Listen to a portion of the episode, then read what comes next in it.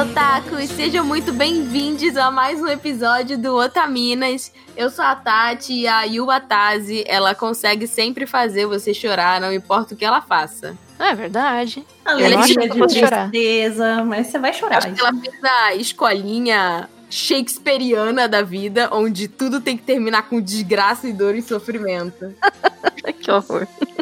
Oi, oi, gente, aqui é a Ritinha. Quando minha mãe era mais nova, ela tinha uma série de livros, se não me engano, era Sabrina o nome. E era livro. Minha nossa senhora. É esse mesmo? Eu acertei o nome? Que eram livros de romances. Uhum. E, Apimentado, assim. é, e, e, tipo, ela tem até hoje esse- essa coleção. E foi mais ou menos, acho que o que, que eu senti relendo Fushigi Yugi. Que foi uma obra que me marcou muito na minha adolescência. E até hoje, tipo, eu não consigo deixar de gostar. E, e vai ser sempre uma obra que tá no meu coração. Então é- eu estou muito ansiosa pra gravar esse cast. Tô muito feliz. Oi, aqui é a Joe e Futigi Yugi me surpreendeu de maneiras muito diferentes. Ah, boa. E eu sou amor. E, ai, eu tô Rory. A Miaka não te quis, mas eu sempre te quis e eu sempre vou te querer. Cola com nós! Então, gente, a gente prometeu, sei lá, cara, acho que tem mais de um ano que a gente promete esse cast. Foi quando A eu gente prometeu, vocês pediram. Isso aí, vai estar todo mundo feliz reunido hoje para falarmos de Fushigi Yugi. Quando a gente gravou o cast sobre Akatsuki no Yona, não sei se vocês se lembram, queridos ouvintes, mas eu comentei que Akatsuki no Yona me lembrava, em alguns aspectos, Fushigi Yugi.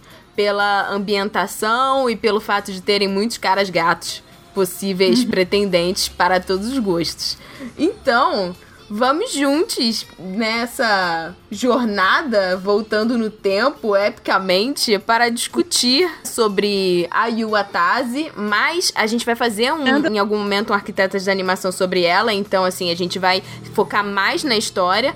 É, revisitamos e vimos, no caso da Jojo, de forma inédita, Fushigi Yugi e a gente vai conversar um pouquinho sobre como foi relembrar, como foi ver de novo, como foi ver em 2021, a gente versus nosso, nossas Zeus adolescentes e coisas que eh, foram acertos e erros, mas a gente vai conversar mais sobre isso depois dos recados. Oi,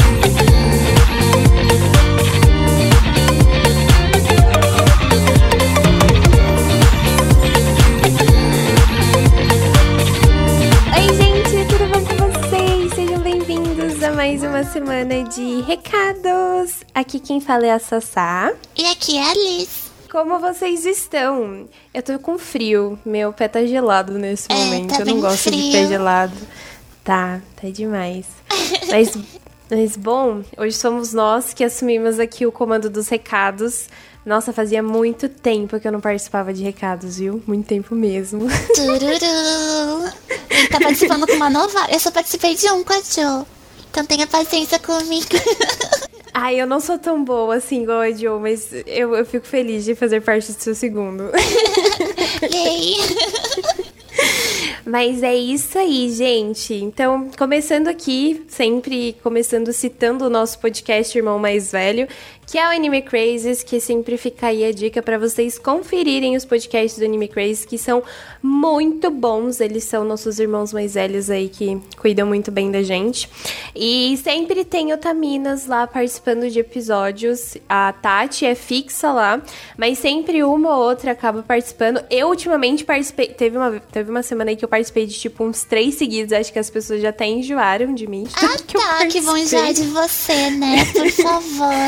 Ai, é possível sim, viu? Mas. Mas sempre deem uma conferidinha lá no Anime Crazes. Sim. E vocês também podem nos ajudar na produção, né? Com. ah, a gente tem financiamento contínuo no PicPay e no Apoia-se. Que isso nos faz crescer o projeto e a gente traz mais novidades também. Sim, ajuda muito. Então vocês podem ajudar com 5 reais, né? Que seremos eternamente gratas.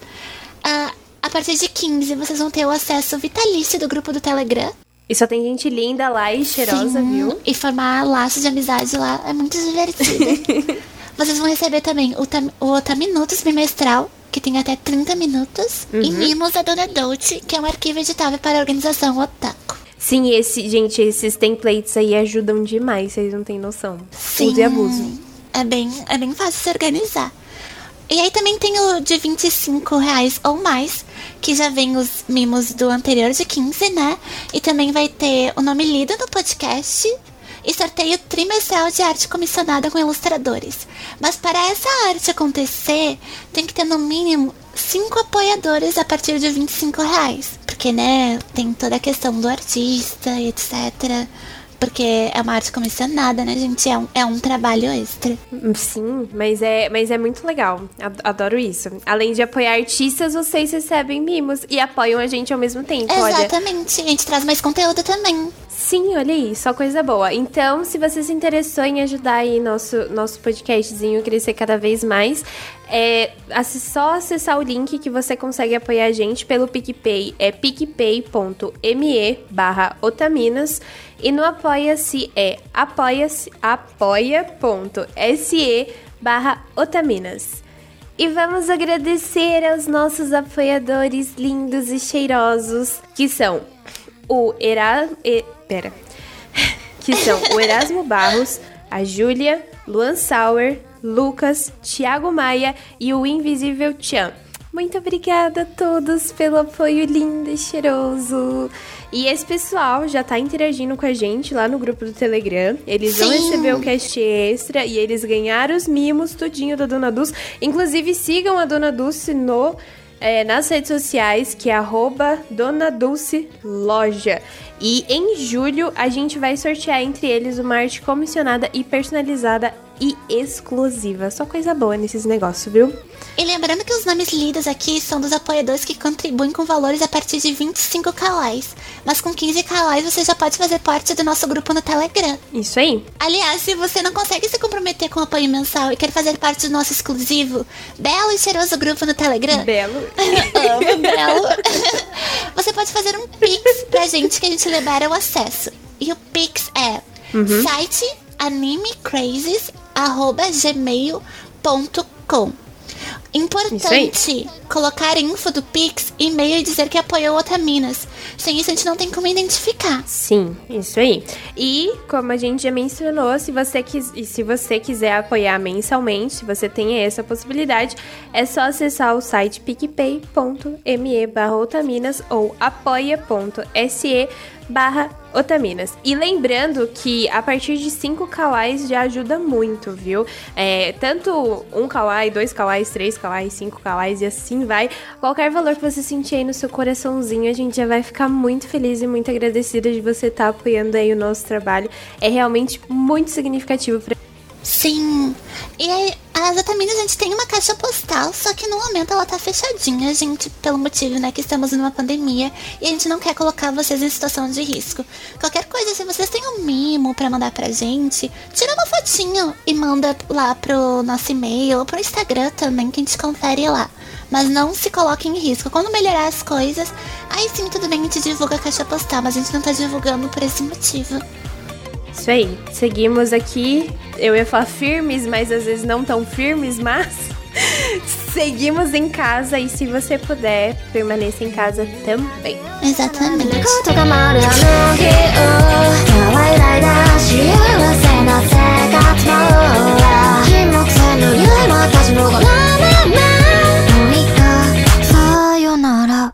Ok. Estamos aqui juntas nessa assembleia para conversarmos sobre Fushigi Yugi. Mas deve ter uma galera que a gente alcança muitos públicos, né? Então, assim, tem uma galera que deve estar assim, sim, pelo amor de Deus, falem sobre isso, porque eu conheço, eu li o mangá, eu vi o anime, eu, tipo, meu Deus, isso é muito antigo, socorro. E deve ter uma galera, tipo assim, Fujigi o quê? Yu-Gi-Oh? Como assim? É.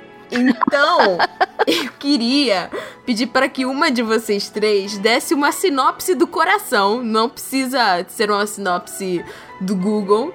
Sinopse do coração sobre o que, que seria Fushigi Yugi. O Shigyugi é o Isekai dos anos 2000, mas que deu muito, muito certo, porque é uma menina que vai pra um outro mundo, só que é um mundo dentro de um livro. E é muito. Tipo, história sem fim. É, exatamente. Never ending story.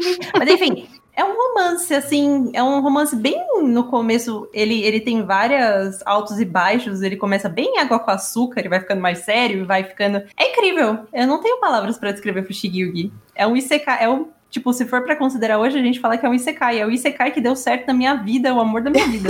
eu queria, tá? Eu queria fazer um OBS que eu queria fazer, falar isso na minha frase, mas assim, eu não fui inteligente o suficiente para lembrar. Mas eu queria muito que acontecesse um Fushigi comigo, com Outlander, entendeu? Eu ia abrir assim, aí Nossa. do nada eu plaft! Aí eu encontro Jamie Fraser. Que o Lucas não esteja escutando isso, quer dizer, ele vai escutar isso em algum momento do, do cast e ele vai falar: Não, eu queria entrar em Outlander para encontrar Claire Fraser e a gente ia tretar. Então, seguindo aqui, eu acho interessante que Fushigi Ugi, ele. eu dei um parênteses. Pode ir, amiga. Eu acho interessante que Fushigi Ugi, ele traz uns aspectos, e aí assim, me corrijam se estiver muito errada, porque não sou uma especialista em cultura chinesa, mas aparentemente o livro que a Miyaka encontra, né, na, na biblioteca lá, é um livro chinês. Então, tipo assim, quando ela vai para esse mundo, algumas coisas nas roupas e meio que na cultura daquele lugar lembram um pouco essa cultura. A China antiga. É, a China antiga, Sim. né? É. Sim. A autora, ela comenta que. Uh ela se inspirou, né, na, em, em vários artigos e, e, questões da China, mas ela não foi muito fiel. Ela comenta numa das notas dela que com relação às roupas, é, elas não são exatamente fiéis ao período ou uhum. à China de fato. Uhum. E o livro que a Miyake encontra, ela, ele é uma tradução do livro original. Por isso que ela consegue ler, porque ele está em japonês. Uhum. uhum. Aparentemente, né? Segundo o que a minha memória lembra, porque eu não reli 100% para esse cast.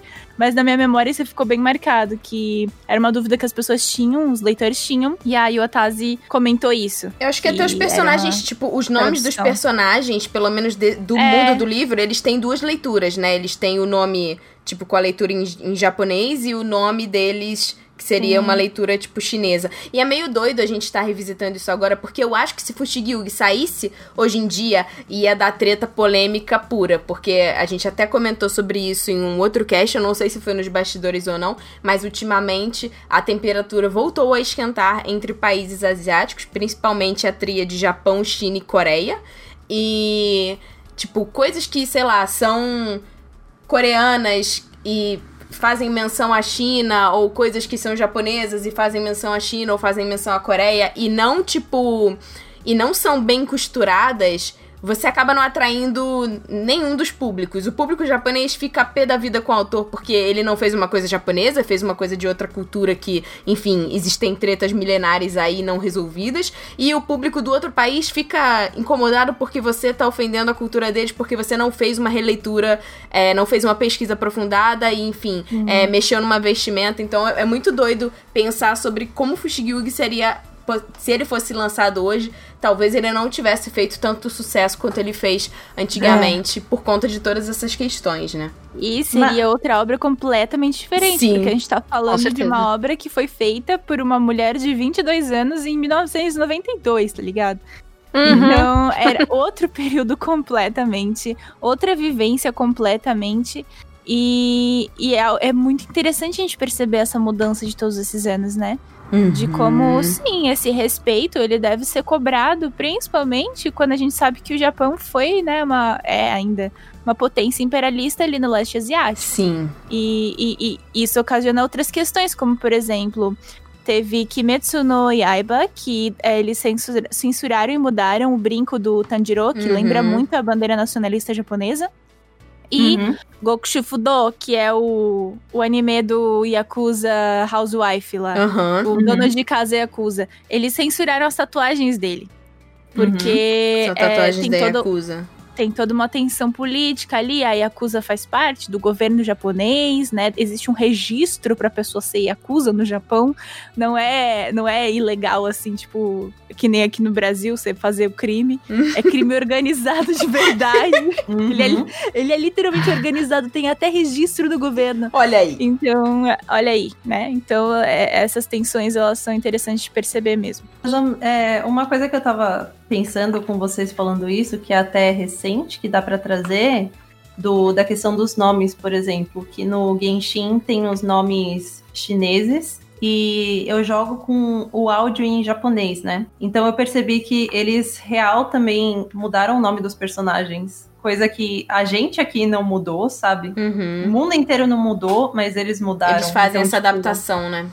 É, a Titi virou Nana, a, a Lumine, que é a personagem principal, acho que é Hotaru. Então, tipo, são umas. Tipo, os nomes em chineses foram passados para, para japonês, É, sabe? porque também tem a questão dos kanjis, né? Que eles têm leituras diferentes na China e leituras no- diferentes no Japão.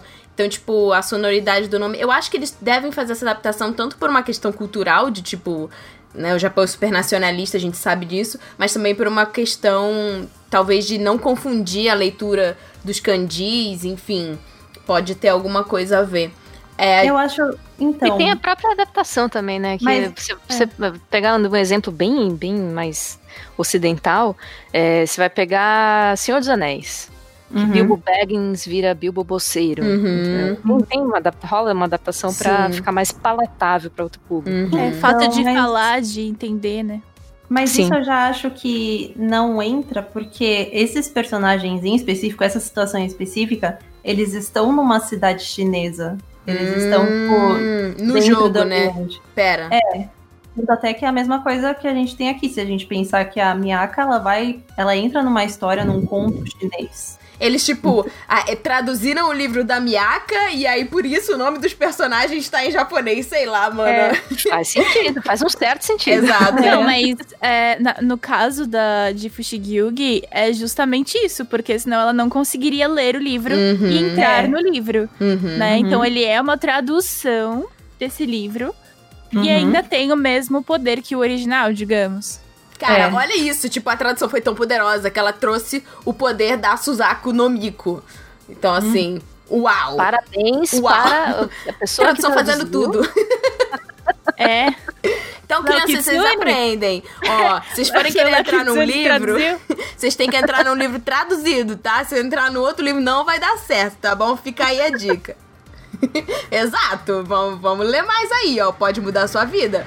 É, a gente falando um pouquinho sobre o mangá, a Jojo ela trouxe uma, uma, como eu posso dizer, uma ficha de informações sobre mangá e, e anime. Jojo, o que você tem para dizer para nós? Hum. o mangá, ele foi. A história foi publicada numa, na revista Shokomi. Ou Shokomi. Agora eu não sei a pronúncia, me perdoe. Shokomi. Shokomi.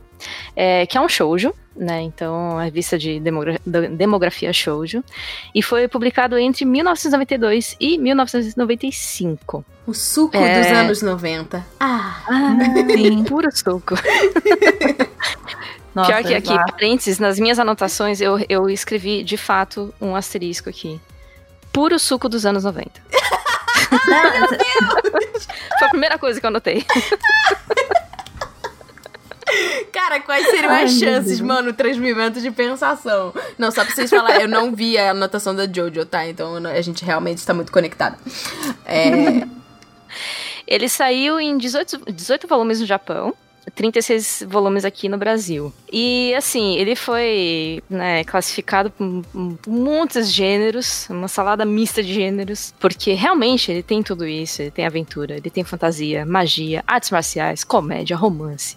Uhum. Ele, é, ele é histórico, ele tem drama, tem ação, tem harém, tem gender bender, até a gente vai entrar nesse assunto logo mais, Uhum.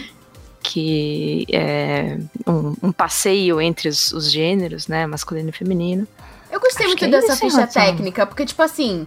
Cara, se você gostar de aventura, fantasia, magia, artes marciais, comédia romântica, histórico, drama, ação, área invertido e gender bender, você vai gostar de Fushigi-Yugi, cara Aí. ouvinte, cara ouvinte, que está aí. Gostou de dois ou três itens desse? Pega pra ler, gente. Pronto, entendeu? Já, já resolveu o problema, entendeu? O problema é quando você vai abrir o bagulho, aí ele fala que é tipo, ah, romance escolar, e aí tem um bagulho bizarro no meio. Então, assim, você não sabe que é eti e o negócio é eti. E aí tá, Pois tá, é. tá, tá, tá muito, ó, puro, puríssimo, tá? É o suco dos... E faltou ali, suco dos anos 90. Suco Ó. dos anos 90. E aí Olha ele foi aí. trazido, foi adaptado pro anime. É, saiu na temporada de primavera de 1995. Ele foi ao ar de 6 de abril de 95 até 28 de março de 1996. Foram 52 Oh. episódios. Uau! Caramba, é muita coisa. Até pra um É. anime dessa época. Sim. O que eu acho da hora é que, tipo, a, a Jojo ia comentar que tem ovas, né? Sim. Uhum. E tipo, não sei se vocês concordam comigo, mas atualmente os ovas, tirando filmes, tipo, que agora estão ganhando importância ainda mais no Japão, igual o Kimetsu no Yaiba, que tipo, o resto da continuação foi colocada no filme, mas quando a gente assistia anime antigo, tipo os animes dos anos 90, os animes dos anos 2000, mano, pra você fazer um OVA, o bagulho é caro. E tipo assim, os OVAs, eles se conectam com a história de certa Sim. forma diretamente. Eles não são fillers. Igual, sei lá, você vai ver o OVA de Akatsuki no Yona, é os caras peladão na terma, entendeu? Não é, não é filler o OVA. Hoje em dia, os OVAs são muito fillers, né? Antigamente não tinha isso. Você tinha que contar a história. Sim, tanto que isso daí, ele, é, os OVAs, eles são... É, ovas, desculpes. Eu chamo de OVA. Não tem Eu também problema. chamo de OVA, tá Pode é, é, tá tudo certo. Eles saíram. é, tem, tem prequel, tem sequel, tem. Né, contando a história do, de, de outra menina que também foi transportada para esse mundo. Uhum. Então, tudo se encaixa na história. Ah, só pra falar, esse, essa outra menina, o mangá existe também, tá? Sim, Da- está sendo publicado numa revista própria da, Uhum. da, da Iwatase, ela mesma que faz a revista. Incrível. Eu tenho É. duas edições em inglês e, tipo, muito triste Eu que nunca mais encontrei. É, Eu comprei o Genbu Kaiden. É, esse Uhum. é, eu também tenho. Foi o primeiro volume. Eu comprei na Livraria Cultura quando eles ainda vendiam mangá. Olha bom. orgulho dessas fãs. Saudade. E uma tá coisa. vendo? O Taco dos anos 90 2000 sofria, corria atrás, tinha que Exato. É. Dá É. teus pulos.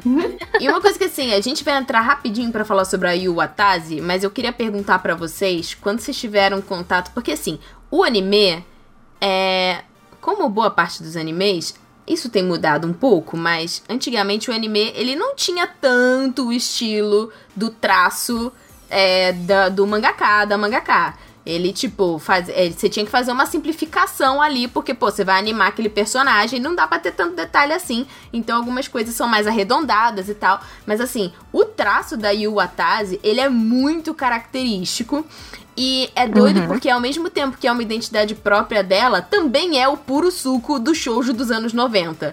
Que são esses Nossa, efeitos muito. aparelados, esse zoio brilhante, esses cabelos cheios de, de ponta. Uhum. Cara, E a cabelo Iwatase, esvoaçando. ela usa muita, muito efeito. Tipo, muito efeito. As retículas muito tudo. glitter. Aquelas bolinhas coloridas, parece um de sabão, as é, estrelinhas. é- ela, assim, ela comprou a loja inteira de retículas só pra usar em Fushigi É impressionante a quantidade de detalhes que essa mulher usa. E assim, eu acho que ela fala nas colunas dela, né, durante a, a- a publicação do mangá, que ela é muito exigente e que ela fica muito mal. Ela passa mal de ansiedade, de nervoso, de insegurança com as questões de aprovação do mangá e etc. Mas a arte dela é impecável. Ela tem uma arte incrível.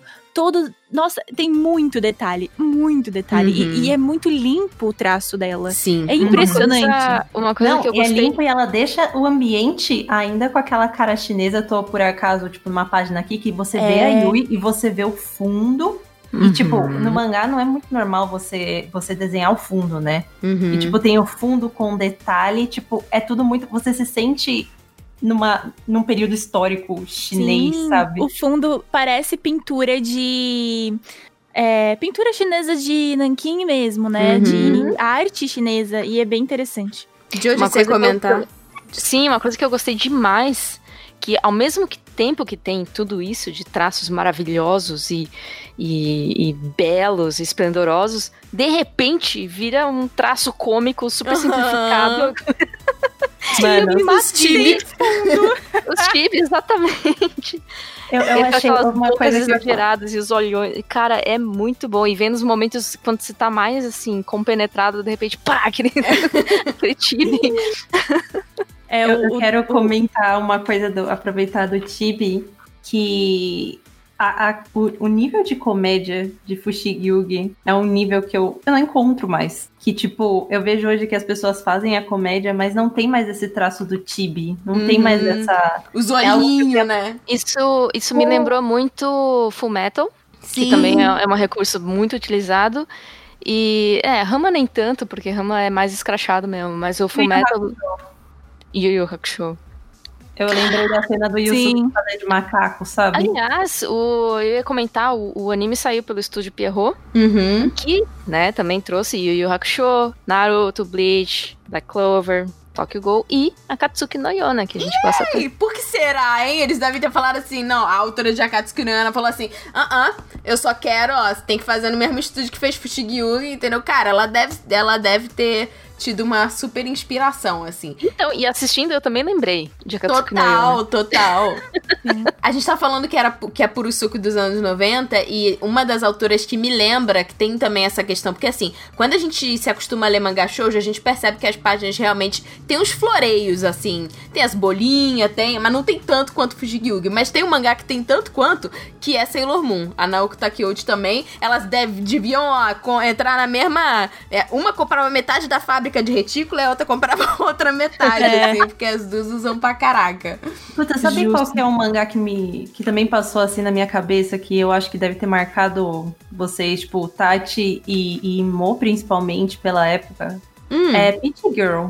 Peach Qual? Eu Girl. achava, eu achava o traço de Peach Girl um dos mangás, tipo, os traços mais diferentes também. Eu Sim. senti assim. Nossa, Peach É. Girl eu não li naquela época, eu li depois e felizmente eu, eu tava um pouco mais velha, porque Peach Girl é muito triste. É, É muito... muito- sad. E Peach Girl É. tem uma coisa tipo assim, é, eu falo que é o mangá da Bratz. Porque todas É. as bonecas têm os olhos gigantes, com cílios gigantes e umas bocas com gloss, assim, tipo, cara, é o mangá da Bratz mesmo.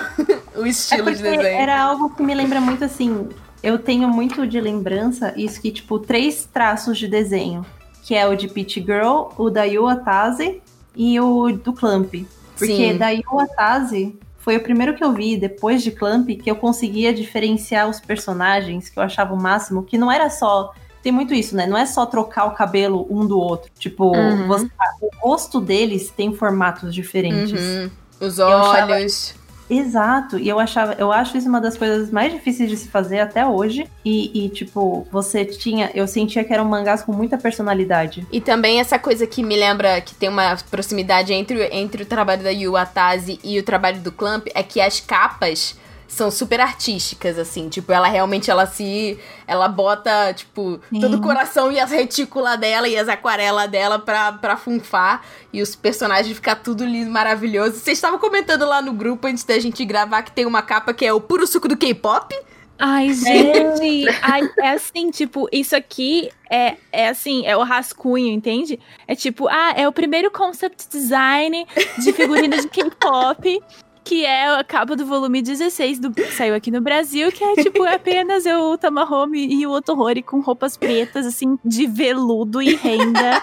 E com detalhes dourados e co- é, colares. E assim, você consegue ver eles claramente levantando de onde eles estão sentados e começando uma coreografia num lugar com um chão de água, muitas luzes piscantes e várias, várias câmeras em vários ângulos diferentes, deixando você completamente tonta.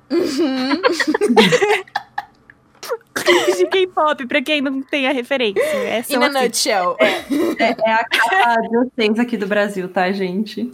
É 16, né? Isso, é 16. E a gente Ai. entrando um pouquinho né, na, na história da Yuatase, vocês tinham comentado que ela começou a escrever o Fushigi quando ela tinha 22 anos, mas ela começou a publicar com 18, né? Cara, Sim. bem nova. Uau! Muito nova. Uau! Uau. Sim. Mas isso aqui é exatamente. Ele, você respira a juventude lendo esse negócio, meu. Sim. É muito. Não, É é assim, adolescência Não, pura. não, não. que ele- Futigilg, ele é fanservice. Eu tenho, tipo, eu tenho uma lista de argumentos pra afirmar com toda certeza que Fushigilg é fanservice.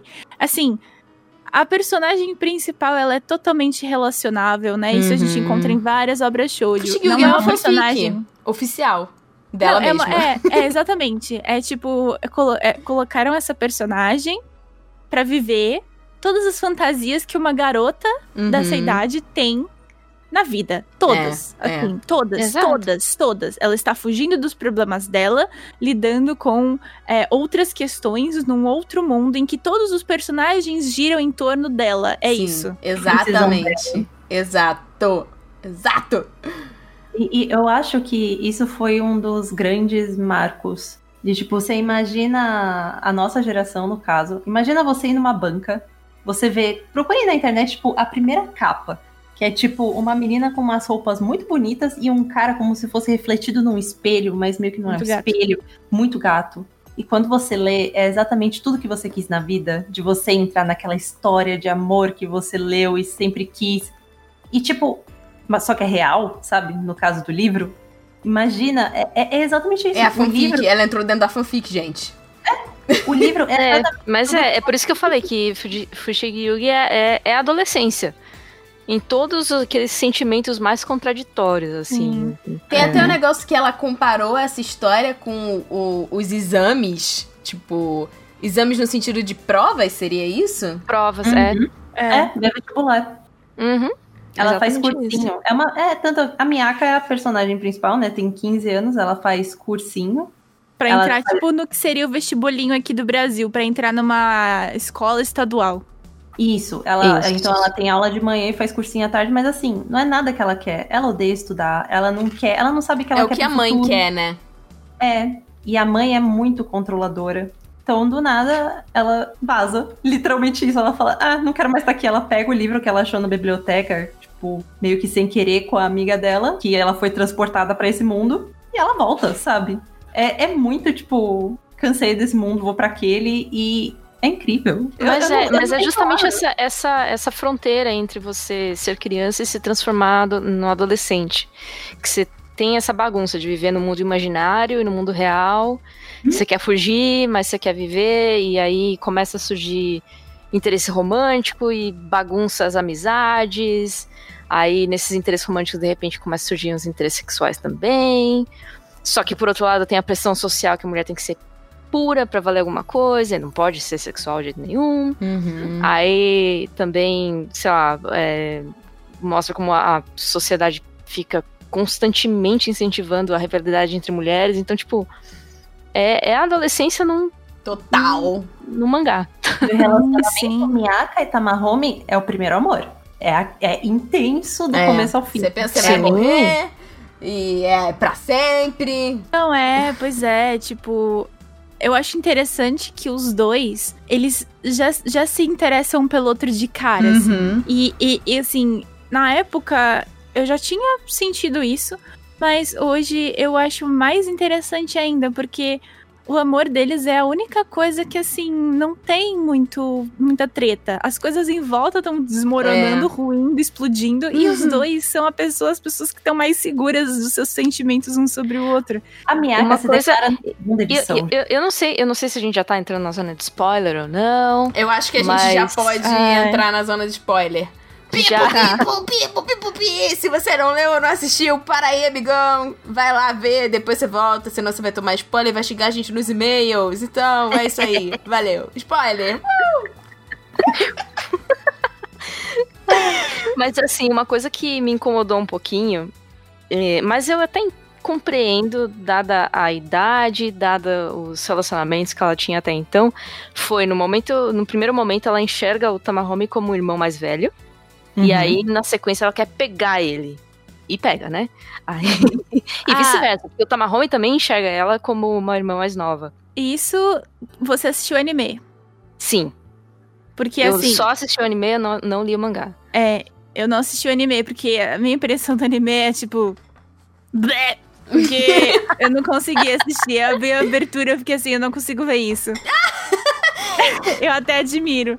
Mas o... Admiro a coragem. É, mas A abertura- Gente, a abertura eu achei- é muito suco dos anos 90, cara. Exato, aquele hardzinho, assim. Pois tipo, é, ah, é tipo a abertura de bom. Guerreiras Mágicas de Hey Earth, sabe? Biru, biru.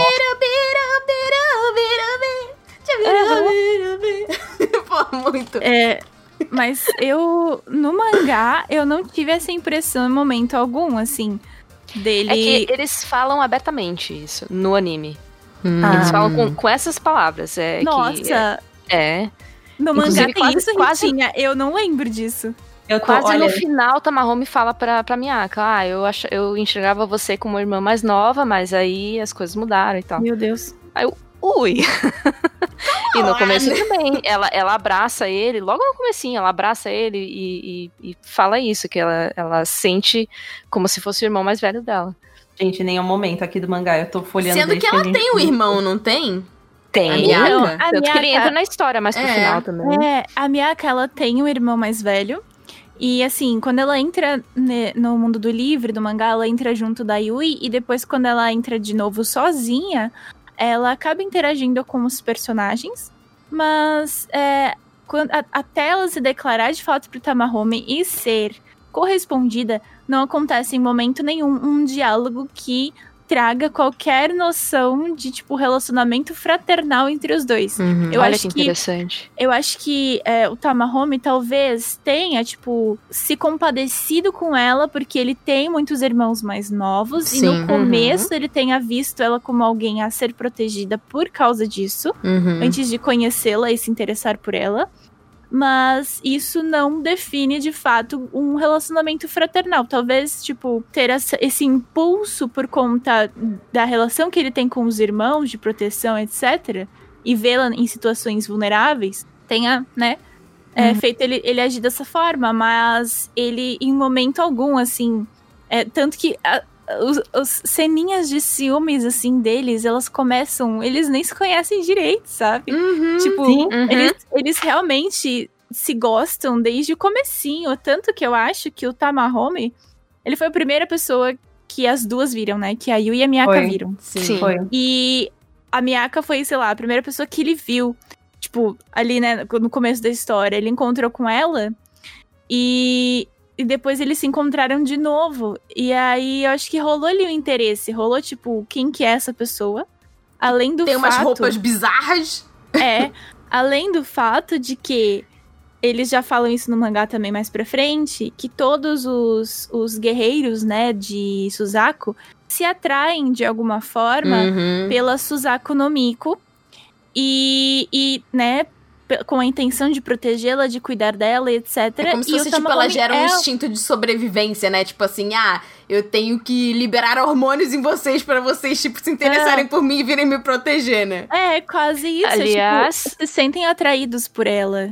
É, isso é, o- é o, é o tal do harem inverso, né? É. Uhum, É o E- melzinho. E isso na época, inclusive, o pessoal criticava muito, porque ah, criticava muito a Iwatase por ser um, um, sei lá, ah, ah, é isso que você gostaria que acontecesse, isso não é real. Só que é um, um tipo de, de crítica que normalmente não é colocado quando existe um harém cujo centro é um homem. E todas as mulheres se interessam por ele. Por que, que isso não é? né? E olha, convenhamos, isso é mais surreal do que o oposto. É, Exato, exato.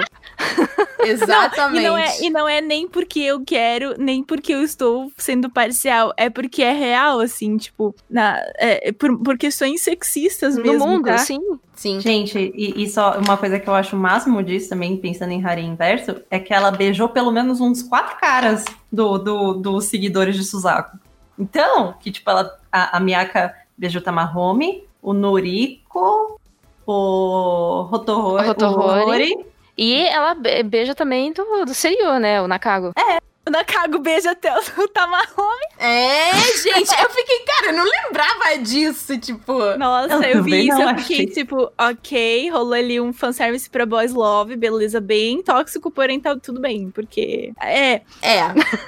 é, Mas, não mano, tá tudo bem, na verdade, mas ok. Mas é, é, é isso, né? Tipo, rola ali o Arém inverso, todos eles estão à, à, né, à disposição dela. E aquilo que eu falei no começo sobre a Miyaka ser, tipo, a única personagem que não sofre nada de absoluto na própria vida, tipo, de violência, de é, perda de alguém, de alguém muito próximo, al- alguém que, tipo, tinha laços realmente é, marcados com ela e etc., é a Miyaka. É. Ela perde, tipo, os amigos, mas. É, os, os guerreiros, mas eles estão cumprindo a função deles. Ela não perde o Tamahome, por exemplo. Ela não Uhum. perde ninguém da família dela. E, e o maior exemplo disso, de tipo. De como os personagens todos estão em função dessa personagem, da Miyaka, é o que acontece com a família do Tamahome. Tipo, Sim. a família do Tamahome era o motivo dele se dedicar a ganhar dinheiro, é, era o Até motivo parecia da um cara perso- ganancioso, né? é, é o motivo da personalidade dele, porque ele era um cara muito preocupado, mas ele escondia isso de alguma forma, e ele parecia ser ganancioso, mas na verdade ele estava sempre juntando dinheiro pra família, que né, não, ele já não tinha perdido a mãe, tava é, o pai doente e quatro irmãos pequenos. Uhum. E ele juntava dinheiro pra família. E aí, o que, que o Yotase faz pra ele lutar despreocupado? Mata a família Mata a inteira família dele. toda. Então, assim, é, é uma, é uma série de violências que acontecem com vários personagens. E, assim, aqui um aviso de gatilho, tá? Tem cenas de estupro. Tem, tipo, não cenas específicas de estupro, mas tem ali Sugestões. questões, sugestões de estupro. Com uma certa frequência. É, então, então, eu até- pós-traumático que são desconfortáveis. É, eu vi é, na, na- quando a Yui vai pro, pro mundo lá e, e, e aí Sozinha. aparece o relato da violência que ela sofreu. Tipo, a gente sabe que rolou estupro, ou a gente entende que rolou um estupro, porque mais pra frente isso daí é, o pessoal fala que não rolou, né? Não, E- é, é algo que é, é dito com todas as palavras, quase. Não, é, ela, ela fala que ela passou, ela desmaiou. Isso, e o e aí Nakago, o Nakago, Nakago fala pra mentiu. ela. É, É. ele mente pra ela, só que na verdade ela não foi estuprada. E, e também na sequência teve uma tentativa de suicídio da parte dela, só que não precisou mostrar nada Sim. pra gente sentir tudo isso e entender que tudo está acontecendo. E aí eu fico o pensando, poxa, não é tão dela. difícil, né? Você pode fazer cenas de estupro sem É. precisar mostrar de fato o estupro. Isso, Mas enfim. e assim, é bem traumático, porque ela fica. Ela, ela realmente tem uma, uma- um, um pós-traumático ali com essa situação toda. Ela é colocada Sim. como um vilã por causa disso, mas assim, totalmente compreensível o ponto de vista dela. Uhum, uhum. É, em todo momento você fica tipo, meu Deus, eu quero ajudar a Yui. E é, é como a Miyaka se sente. E você só Uhum. descobre muito depois que, na verdade, não foi isso que aconteceu? Sim. Porque eu não lembro. Sim. Sim, Sim. Porque aí, no até que, futuro. tipo assim, é uma. Sabe o que é uma coisa curiosa? Porque assim, é a questão de roteiro, né? Narrativa. É, a autora, enfim, e o próprio anime tá tentando te, te mostrar e tentando fazer você acreditar na história junto com a Yui, né? Na história que o cara tá contando pra ela. Então, ele poderia muito bem usar de recurso narrativo é, uma coisa mais gráfica pra, tipo, demonstrar esse suposto estupro, pra, tipo, ilustrar a história que ele tá contando pra ela, pra fazer você que tá assistindo acreditar ainda mais no que tá sendo dito. E só no final você vai saber que isso é uma manipulação, que ele falou isso pra realmente poder é, usar ela a favor dele e colocar ela contra a amiga dela pra, tipo, né, afastar as duas. Não, Então, e é um, é um puta gatilho esse, esse motivo pra separar as amigas, né? Sim, Porque total. elas são melhores amigas, mas, tipo, mano, como a minha melhor amiga deixou isso acontecer, né? E entrando, tipo, rapidamente nessa, nessa parte que eu queria saber de vocês, assim, as primeiras impressões que vocês tiveram. É, como eu, eu tinha todos os mangás e eu vi o anime na época, quando eu, quando eu comecei a colecionar os mangás e tal.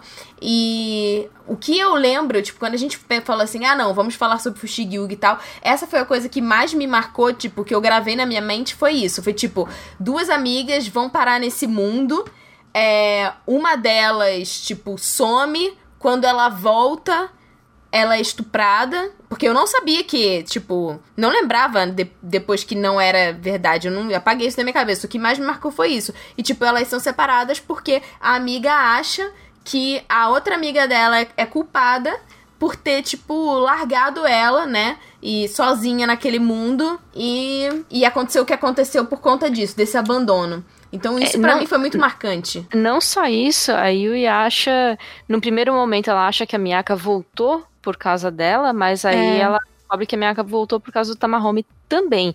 Só que ela não entende essa parte do também. Ela acha que a Miyaka só voltou por causa do Tamahome. E aí ela fica Sim. putaça da vida e, e, e encara É, o papel de vilã. É que, Porque na ela- verdade, ela nem sabia que a Yui tava lá de primeira. Uhum. Então, tipo, ela encontra e fala, tipo, caramba, você É. veio pra cá também. Tipo, Uhum. Exato.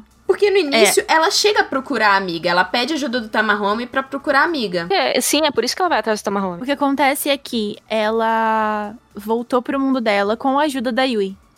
Só que nessa que ela voltou, a Yui entrou no livro. Só que ela não sabia, ela não, ela não, não, ela não acabou no mesmo lugar em que a Yui estava no mundo humano. Porque justamente teve essa troca. Uhum. Aí ela, no dia seguinte só, tipo, 12 horas depois, ela percebeu que a Yui tava desaparecida e pensou, puta, ela só pode estar dentro do livro, né? Uhum. Mas, mas ela aí é juntou tá. E aí Ela tem a questão coisas do. Juntou as e coisas. E aí tem a questão do tempo também, que ele passa Exato. dif- diferente no mundo É. real e dentro do livro. Então, dentro do livro passam-se três meses, só que no mundo real passaram-se duas horas só. Putz, É. ah, meu, o estrago, olha aí, ó, olha aí, ó. É. E aí, e aí ela chega na. Ela chega na, nesse mundo, ela pergunta, né, da Yui, ela não sabe onde ela tá, não tem ideia de onde ela esteja. Ela continua fazendo as tarefas de Suzaku no Miko, porque tá tudo um caos, ela precisa ajudar. E quando ela tem alguma notícia da Yui, ela vai atrás da Yui e larga todo mundo. Ela, tipo, fodam-se todos vocês. Ela mente pro Uhum. Tamahome e vai atrás da Yui. Sim. E quando ela chega lá, o Tamahome tá junto, ele ajuda, ele teoricamente quer ajudar as duas a escapar. Mas é ali que ele fala pra ela que ele gosta dela e que tá, ele, ele né, tava desesperado com saudade dela. E a Miyaka falou, eu também, e correspondeu, co- né, teve essa, essa, Uhum. esse momento de corresponder. E a Yui ouviu Pois. e, e entendeu ali naquela hora É que a Miyaka mentiu. mexicana, né, gente? Pelo amor de Deus. É, O timing. então, assim, tem todas essas questões, E não, mas... e não só a, é, a Yui fica brava pela Miyaka ter voltado por causa do Tamahome também, e ela de novo esquece a parte do também. A Yui gosta do Tamahome também. Pois é, É. do nada. Então- Foi tipo paixão à primeira vista, as Essa duas, né? talaricagem, sim. Sim. E assim, uma coisa é tipo, tá, acontece tudo isso, a Yui sofre mais um monte, tipo, ela sofre um monte. Tem um monte de situação de vai e volta, de ai, Tamahome sequestrado, vou usar o Tamahome para machucar você, blá blá blá blá blá. Só que. só que aqui, ó. blá, blá, blá. Só que, é, eventualmente, elas conseguem se conversar e resolver. É, a Miyaka insiste nisso. A Yui, é, eventualmente, né, consegue ver a verdade, porque ela tava ali num momento muito frágil. Ela achou que tinha acontecido uma- alguma violência com ela. E assim, pra vocês terem noção, a pessoa não precisa estar 100% é, alerta, 100% consciente no momento de um ato de violência sexual. Exato. Ela, para ela sofrer as consequências disso. Só a Sim. ideia disso na sua cabeça é o suficiente pra fazer você se sentir violada e violentada e te causar efeitos de pós-traumático, que foi Uhum. o caso dela. Comentaram pra ela isso. E ela, no medo, né, é, acreditou e, e se sentiu já nessa situação. Tanto que ela, né, aqui ó, gatilho pra suicídio, ela tentou, né, tirar Uhum. é, a própria vida e se feriu. E então, assim, mostra ali essa, essa questão, mostra que ela descobre que isso não aconteceu, ela depois é, vai lidar com, as- com isso. E aí, essa foi a traição. Alguém que causou. Quem causou a violência nela foi o Nakago pelos motivos que ele queria que usá-la, né? E aí também ajudou ela a ir pro lado da Miyaka. Então tem ali uma insistência de que elas salvem uma outra. A Miyaka insiste nisso, enquanto vive o romance dela com o Tamahome também. Porque assim, uma coisa que a gente Ele não é o comentou. apoio dela, né? A gente não comentou com muitos detalhes essa questão, tipo, do poder, né? Tipo, porque meio que supostamente é, tanto a Miyaka quanto a Yui são sacerdotisas, mas elas são de meio que. é, Deuses é, diferentes. deuses diferentes, né? De províncias diferentes que estão em guerra. Esse é o ponto. Tipo. É, su- é que o, o aparecem, o mas- Genbu é o anterior, já tinha um se- já tinha história da, da Genbu no Miko lá, no Uhum. Aí a Miyaka e a Yuyen chegam, né, nessa, na província de- do que seria é, sob o, o- os cuidados do deus Suzaku. É, para quem não conhece a história, são quatro deuses chineses, tipo, que representam os quatro pontos cardeais e que também tem, tipo, correlação com é, constelações. E os sete guerreiros de cada um desses deuses são os guerreiros que protegem a Suzaku no Miku, ou a, ou a Miku do deus que for, sabe? Tipo, a Genbu no Miku, Uhum. a Seiryu no Miku. É, Então, é, e como as duas é, são garotas de um mundo diferente que chegaram, as duas são micos, são sacerdotisas de deuses, né? Uhum. Uhum. E, e aí, no caso, a Yui virou do deus dragão, do Seiryu, e a Miyaka virou do deus Fênix, o Suzaku. Isso, tipo, colabora ainda mais pra rivalidade entre as duas, né? Porque elas são de Sim. províncias que já estavam tretando. E o que eu percebo na Yui é que ela. Não sei, eu não sei se foi pela questão do trauma ou se já era um traço da personalidade dela, mas ela quer muito ser amada, entendeu? Ela sente. Sim. É, uma, é um, um mix de, tipo, inveja e revolta pela rejeição que ela acha que sofreu da Miyaka. E inveja do fato da Miyaka estar. é, tipo, a Miyaka teve toda essa rede de apoio de guardiões e tal, enquanto com ela só aconteceu desgraça e, enfim, foi o cara lá que, que foi o único apoio dela, então ela vai ajudar o, o cara, esqueci o nome dele, é, é O Nakago. Nakago. É E- que aí a gente tem dois pontos. A Yui não tem amor próprio. E isso fica evidente, e ela Uhum. precisa de amor próprio. E o Nakago é do mal. Ele Porque é. você vê a interação do pessoal da, da Miyaka com a, a turminha lá dos outros deuses, né? Do, do, do Genbu e também do Byaku. Uhum. É, o pessoal tá disposto a ajudar e não sei o que, ainda que passe por algumas provações. é, mas o pessoal do, do Nakago só quer tocar o terror mesmo. Uhum. E é muito curioso. Porque assim, eu não lembrava disso e eu não sei se isso é dito no anime. A Jojo que viu mais recentemente pode confirmar, mas que eu saiba, acho que falam sobre isso no mangá. Porque a história do Nakago, que é tipo o vilão mesmo, né? Da, de- dessa parte, é. Porra, ela é triste pra caraca. E aí você pensa, cara, como o cara é baixo, ele usou um negócio que de fato aconteceu com ele. E eu achei isso, tipo, assim, de certa forma, interessante de ser colocado na história. Porque, tipo assim, quando ele era. Quando ele era criança, né? Ele. Ai, ó, só desgraça, né?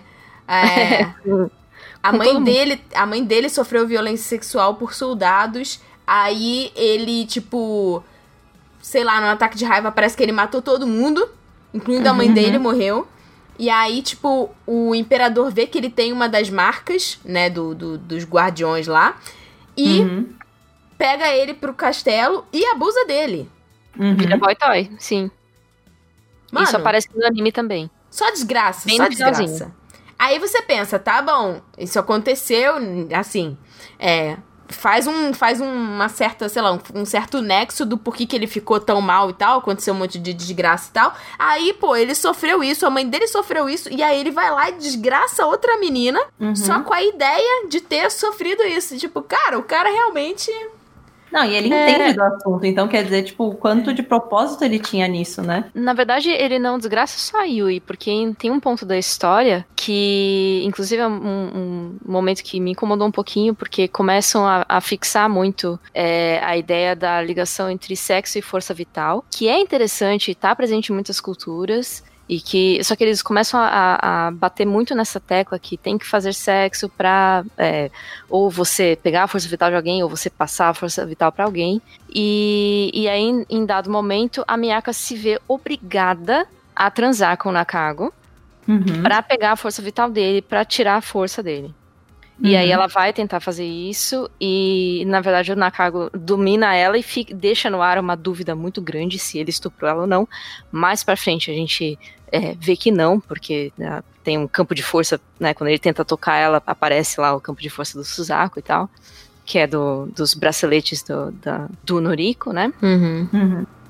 E, mas também é, ela teve esse estresse pós-traumático porque ela achava que, que o Nakago tinha estuprado ela. Uhum. E isso balança a relação dela com o Tamahome, ela não se acha mais digna de estar com ele. E, enfim, ele desgraça a vida de todo mundo. E na verdade falam que ela não pode nem ser mais mico, né? Que no caso, a, para ser a Ela tem Suzaku que no ser Miko, ela pura tem que ser. Tem que ser pura, muitas aspas no pura, porque é isso, né? É aquela imposição né, que, que eu falei lá no começo, a imposição da sociedade, que a mulher, pra ter algum valor, ela tem que ser pura.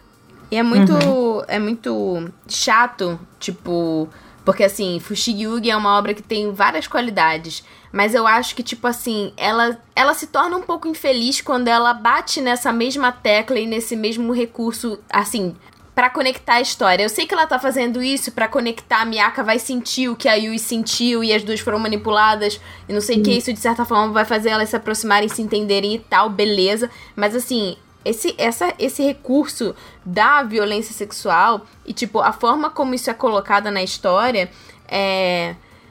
Sei lá, chega a ser meio doloroso de, de tão real, né? Porque, tipo, quando a gente, a gente sabe que é muitas too mulheres, quando sofrem isso, fora todos os traumas e tal, quando elas têm um parceiro, elas também têm essa, toda essa questão de, às vezes, não consegue mais fazer, ou não se sente, ou se sente suja, ou não sei o quê. Então, assim, ela Sim. pega num ponto muito realista é, por, por ser uma mulher, entender a, a, a psique feminina e todos esses medos que a gente tem, relatos e etc., e torna isso muito real. E aí, quando ela coloca isso de uma forma que, tipo, ah, é, você pega o poder da pessoa fazendo isso, não sei o quê, não sei, eu acho meio, além de desconfortável, sei lá, uma ligação meio, meio perigosa. Então, e a partir desse momento vira tipo uma fixação, em- em constantemente tentar violentar a Miyaka, é, e não só na Kago, mas os outros ah, ah, é, guardiões lá do Seriu começam a tentar também, né, viol- violentar Uhum. ela.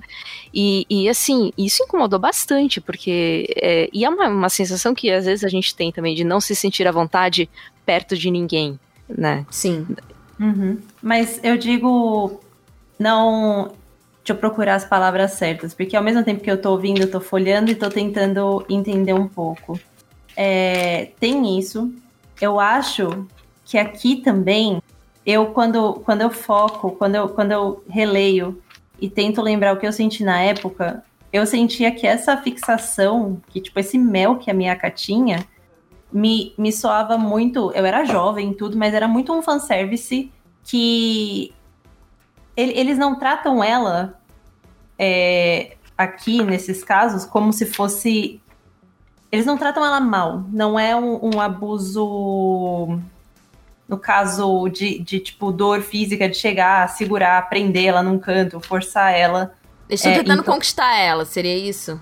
Isso, isso. Eles estão. Porque tem aqui, no caso, até um, até um outro menino, que é um dos de Seiyu, que ele beija a Miyaka, ele, ele, ele encosta o corpo dele com o dela, que é pra baixar a febre, sabe? E. Ah, sim, é o, isso- é o Amiiboshi que ele perde a memória e aí ele, ele É. meio que vira do time dela, ele fica contra o, o pessoal do Sim. Seiyuu. É, tanto até que muda o kanji, né, dele. Sim, Alguma coisa assim. E. mas você falou que não tem essa violência, pô, na Kago. Não, não, ele, não, ele- não. Então, não, é, não foi essa palavra, mas, tipo, não é só o Nakago. É, tipo, tirando o Fado Nakago, o. Qual que é? Ameboshi? O Tomo também, ele prende ela com. com porque quando ele, ele, ele. Ele é o cara que, das ilusões, né? Gente, Então o, ele. o. Rotorori faz isso já do começo. O, é, o Rotohori também é um primeiro a Ele joga ela na ela. cama, velho. Ele faz É, isso no começo, é. assim. Eu acho que Então, assim. eu, eu fiquei pensando, o, o, eu o tentei. Tomo, o Tomo, que é um do, um do, do, do Guardiões do Seriu, que ele. Quando ela, ela vai para aquele mundo da fantasia lá, e aí ela meio que perde as memórias do que está acontecendo, e ele fica lá tentando conquistar ela. Quando ela descobre, na hora ele imobiliza ela. E Uhum. amarra ela e fica tipo um shibari meio, né, Sim, disfarçado porque- ali. Mas eu acho que aí, no caso, é, a gente leu jovem e tem tudo isso. E eu acho que faltou talvez um gatilho, talvez um alerta de gatilho, coisa que não existia nos anos 90, É. mas de, de fetiche também. Sim. Porque eu tava lendo. Eu, eu li recentemente um livro que chama Vanilla to Kinky. E ele conta toda a fase de tipo como as pessoas chegam no BDSM. É, Que, na verdade, as pessoas confundem, confundem o, o BDSM. Confundem. Confundem. Ai, que acho. maravilhoso. Pode falar, amiga. o BDSM com, com um ato fora, da cama, fora do personagem. Coisa que, tipo, é aí que, no caso, se a pessoa não, não é algo com sentido, são e seguro, tanto que são as três palavras sane, safe and consent, é, é abuso. Se você tirar qualquer um desses três, é abuso. Mas eu acho que, tipo assim, é. Sei lá, é meio perigoso é, de certa forma, linkar uma O coisa público, com a outra. também. É, por, primeiro, é um público muito jovem, tudo bem, a gente tá fazendo uma coisa que é meio anacrônica, a gente tá julgando uma, uma obra que saiu nos anos 90, não tinha tanta conversa sobre isso e etc. É, mas assim, o público é muito jovem, a gente consumiu isso muito jovem, né? E. E tipo assim, a gente hoje em dia, a gente sente esse desconforto, às vezes na hora a gente nem se tocou muito, porque tipo. Cara, a gente viu tantos filmes e séries e, enfim, é, coisas de entretenimento que usaram o estupro como recurso narrativo que muitas vezes. Até o outro cast que a gente tem sobre isso. Sim, exatamente. Que muitas vezes, tipo, você fica um pouco. ah, algumas pessoas até perdem um pouco da sensibilidade em relação a esse tipo de, de, de conteúdo e tal.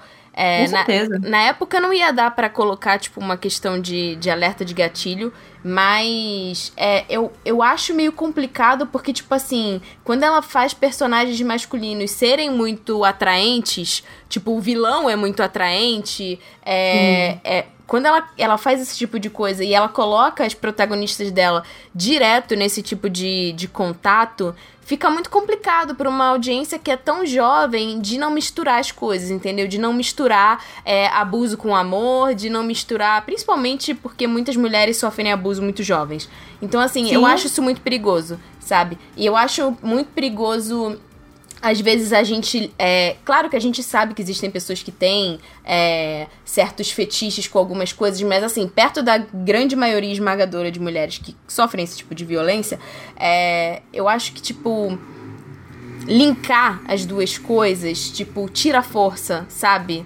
É, Às vezes tira um pouco do, do impacto ou da importância do, do problema real, de fato, sabe? Não, é por coisas. isso que eu acho que, tipo, o, pro- o problema de Fushigi é que a história escalou muito rápido, de uma maneira assim que não dá, não dá tempo pro público amadurecer pra ler isso aqui. Tipo, pro- lançou em um ano, um ano e meio, dois anos. E, tipo, você tem. Se você lê igual a gente leu com 10, 12 anos, a gente terminou de ler com 13, 14.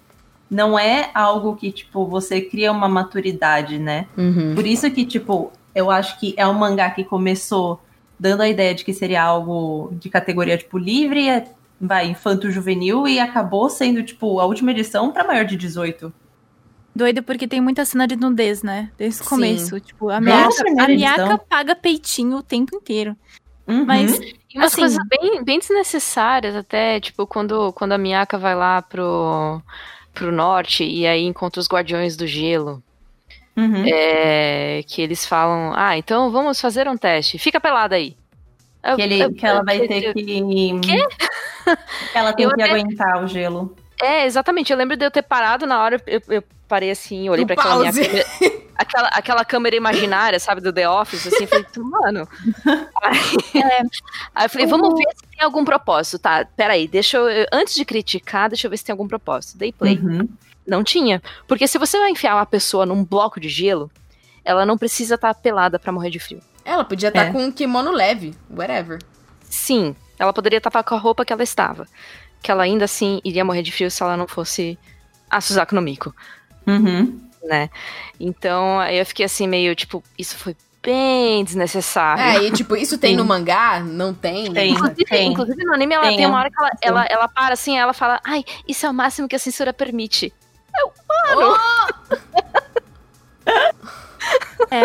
eu acho que a gente tem que lembrar também que uma das pessoas que veio antes da Iwatase, uma das mangakas que foi mais famosas e abriu o caminho para outras mulheres, foi a Rumiko Takahashi. Uhum. E a Rumiko Takahashi faz bastante isso, né? De colocar as personagens femininas nesse tipo de situação também. é, com Rama Meio, por exemplo, assim. Sim, sim. Ou é, os outros outras obras que ela publicou antes, né? Que rola ali um fetiche, um fetiche da, da, da personagem feminina. Mas a diferença é que Fushigi é um shoujo, né? Tipo, teoricamente ele não tá sendo focado para um público masculino. E geralmente esse tipo de elemento ele aparece em obras que são focadas para o público masculino. Então faz de fato a gente contestar por que, que essa personagem está sendo colocada nesse tipo de situação com tanta frequência, né? Uhum. Uh, mas, ao mesmo tempo, eu acho interessante, assim, a gente tá criticando esses aspectos, mas é, pontos que eu acho interessantes na obra. Como o contato físico e, e o, o, consentimento, pelo menos para mim, ficaram muito evidentes durante a obra. Por mais que ela tenha colocado os personagens em, em situações violentas com frequência, é, ela deixou evidente que elas não queriam estar ali. Sim. E Uhum. elas é, não estavam se sentindo bem naquela situação e Sim. que elas foram afetadas por aquelas situações. Sim. Então, Negativamente. É, Uhum. negativamente. Então, é, por mais que exista ali, tipo, uma, uma justificativa pro Nakago ser como ele é, mostra a história dele, pô, ele é o, o exemplo físico do gringo, que às vezes é um tipo de fetiche da, da, da japonesa ali. Principalmente na década de 90, pô, Leonardo DiCaprio tava ali, entendeu? Uhum. Se pá, teve alguém que ainda fez essa comparação com ele. Mas é, ainda assim, as personagens estavam claramente mal, muito mal e desconfortáveis. Eu acho que o consentimento ele é uma coisa que é reforçada em Fushigi ao mesmo tempo que a Miyaka, ela faz certas coisas porque ela é a Miyaka. Se fosse a Yui, não faria. Eu duvido que a Yui tiraria roupa. Tipo, alguém falasse pra Sim. ela, tira a roupa. A Yui não tiraria. Uhum. Porque a- Yui é a Yui e a Miyaka é a Miyaka. A Miyaka, ela é ingênua. Ela é besta. que Sim, ela é bem Acho besta. que esse tipo de situação também, de certa forma, é pra mostrar o quanto ela se coloca em perigo. E outros personagens, inclusive, ainda lembram ela disso. O Titiri fala muito isso pra ela. Ele fala: o jeito que você lida com as coisas é, bota outras pessoas em risco. E essas pessoas podem morrer por sua causa. E Que de morre. fato E acontece. morrem. É, E não, e morrem. morrem. Morrem sim. Então, é, eu acho que enfatizar. É um jeito bosta de enfatizar a inocência da boneca? É. Mas eu acho que, como o Fushigi trata muito de extremos, tipo, pra mim é uma obra bem extrema, assim. Tem situações Uhum. bem extremas. Eu acho que isso encaixa ali no contexto geral da proposta. Isso, isso justificando.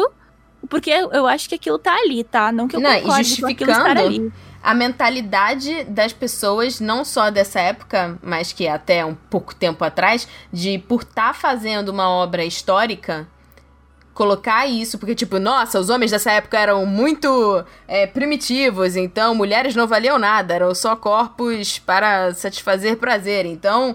Como são. Como é um negócio, sei lá, na Idade Média, no Japão feudal, no não sei o quê, vamos colocar essas mulheres nessas situações machistas, como se esse tipo de coisa não acontecesse, né, agora. É. Mas Uhum. é uma coisa que acontece com muita frequência em obra histórica, mesmo que de fantasia. Você vê um Game of Thrones da vida, é, Sim. né? Sim. Que, tipo, tecnicamente é recente, mas não, é um negócio histórico de um livro do. Eu- Sabe? Aliás, Game of Thrones poderia ter bebido na fonte de Fujiji Yuji, Yuji e não ter mostrado certas cenas.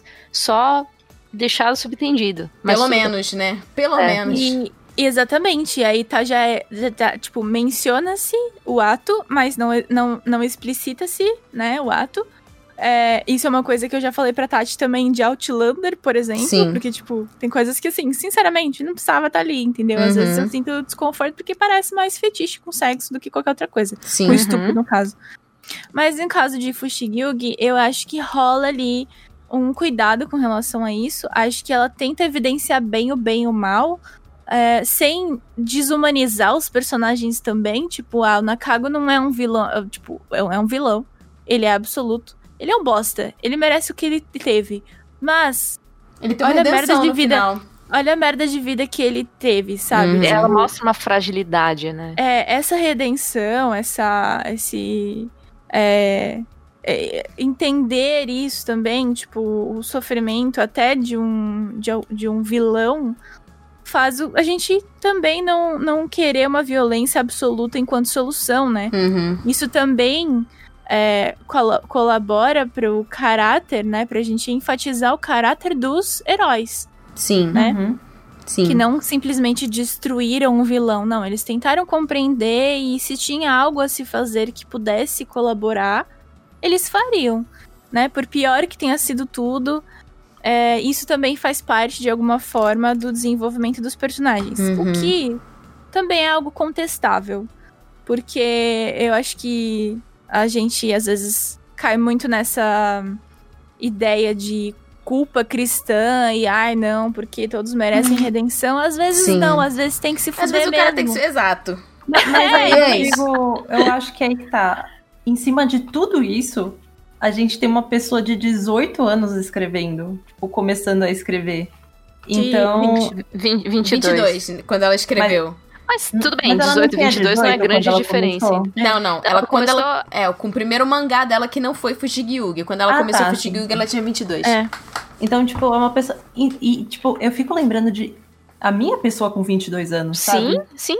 E eu fico, e eu acho total compreensível ver essas coisas. Não que seja. Não é o ideal de ninguém, sabe? Mas. é, eu acho que eu tento entender mais e Não, reler claro. tá sendo uma experiência. É uma experiência incrível. É por isso que dá pra ver que claramente é, é a adolescência pura, o anime Uhum. inteiro, mas tem pinceladas de uma maturidade que você tem quando começa os, os seus 20 e poucos anos. Uhum. É, então ela começa, inclusive tem algumas ahn, questões mais sociais que ela pincela. É, o imperador, quando ele vai, vai para o Rotohori, né? Ele vai visitar, agora não lembro exatamente para onde ele vai, mas aí ele, ele conta- constata que ele não sabia que certas pessoas viviam na miséria. É. né? Ele, Ele ele, ele olha pra uma, ele- uma criança, ele fala assim: ah, mesmo sendo uma criança pobre, você é honesta. Porra! então são realidades muito diferentes e isso Uhum. também é, é uma coisa que permeia até a atualidade, né? Se você Sim. for ver, tem muita gente que não faz a menor ideia de que pessoas vivem em completa miséria hoje em Uhum. dia. Exato. E dá pra perceber essa maturidade dela, por exemplo, com uma outra obra que é a Zetai Kareshi, que a gente vai falar provavelmente no Arquitetas da, da Animação da Yu Atase, mas que certas coisas foram amadurecidas, certas. Certos. Certas decisões, assim, narrativas foram amadurecidas. A única coisa que não amadureceu é realmente os finais trágicos é, que fazem você ficar triste, porque tem que ter uma perda, entendeu? E Fushigi tem muitas perdas. Mas antes da gente Ai, falar mano, de perdas, demais. eu queria é, fazer um parêntese sobre. Porque muitas pessoas provavelmente estão esperando que a gente fale do da Nuriko. Sim, eu ia falar Olha. justamente. Pra gente É. falar sobre ele, ela, Elo. É, é, resumindo, Noriko é uma personagem que começa enquanto uma figura feminina, que é apaixonada pelo imperador, ou pelo Rotohori no caso, e ela é uma concubina, né? Ela tá Uhum. na ala das concubinas, aparentemente, até onde eu entendi. Uhum. Ah, e ela. No começo, ela morre de ciúmes da Miyaka. Ela é, É. extremamente estúpida com a Miyaka. Uhum. Sim. E a Noriko, ela tem a é hiper força, é o poderzinho dela de guerreira. Uhum. E aí é, acontece da gente descobrir que, na verdade, a Noriko, ela. Ela. É assim, a gente, a gente não sabe exatamente qual gênero a gente trata, porque a Yotase não tinha ideia do que ela tava fazendo. Claramente. Sim. Mas mangá Porque não- eu não- acho a que até Noriko ela mesma estava se descobrindo na época. Sim. eu concordo. Eu acho que em vários momentos nas, nas, é, nos comentários da autora, ela comenta coisas que eu fico, tá, ela tá se descobrindo enquanto pessoa, enquanto mulher, ela tá se entendendo enquanto ser humano, né? E a autora especificamente, e eu vejo que a, a Noriko, o Noriko, o Noriko, é um personagem é, que é muito interessante porque ele tá, ele tá entre os dois gêneros. Ele, Ele é gender tá. fluid? Ele Ah, é não não. binário. Em algum momento é confirmado no, É. no anime. Ele fala abertamente: ele não, não sou nem homem nem mulher. É, Hum. Não e- binário. mas é aquilo, né? A gente precisa entender, sempre que se trata de identidade de gênero, a gente precisa entender também que os termos que a gente usa aqui no Brasil, no Ocidente, eles são diferentes dos termos das identidades de gênero que existem no Japão ou em outras culturas, em outros países. Uhum. Não são a mesma coisa. A gente pode traduzir como, com algo que seja de certa forma equivalente, mas culturalmente nunca será traduzido da forma é, perfeita, porque Uhum. historicamente essa identidade se estruturou de outra forma naquela, naquela, Sim. naquele lugar. Uhum. Então, é...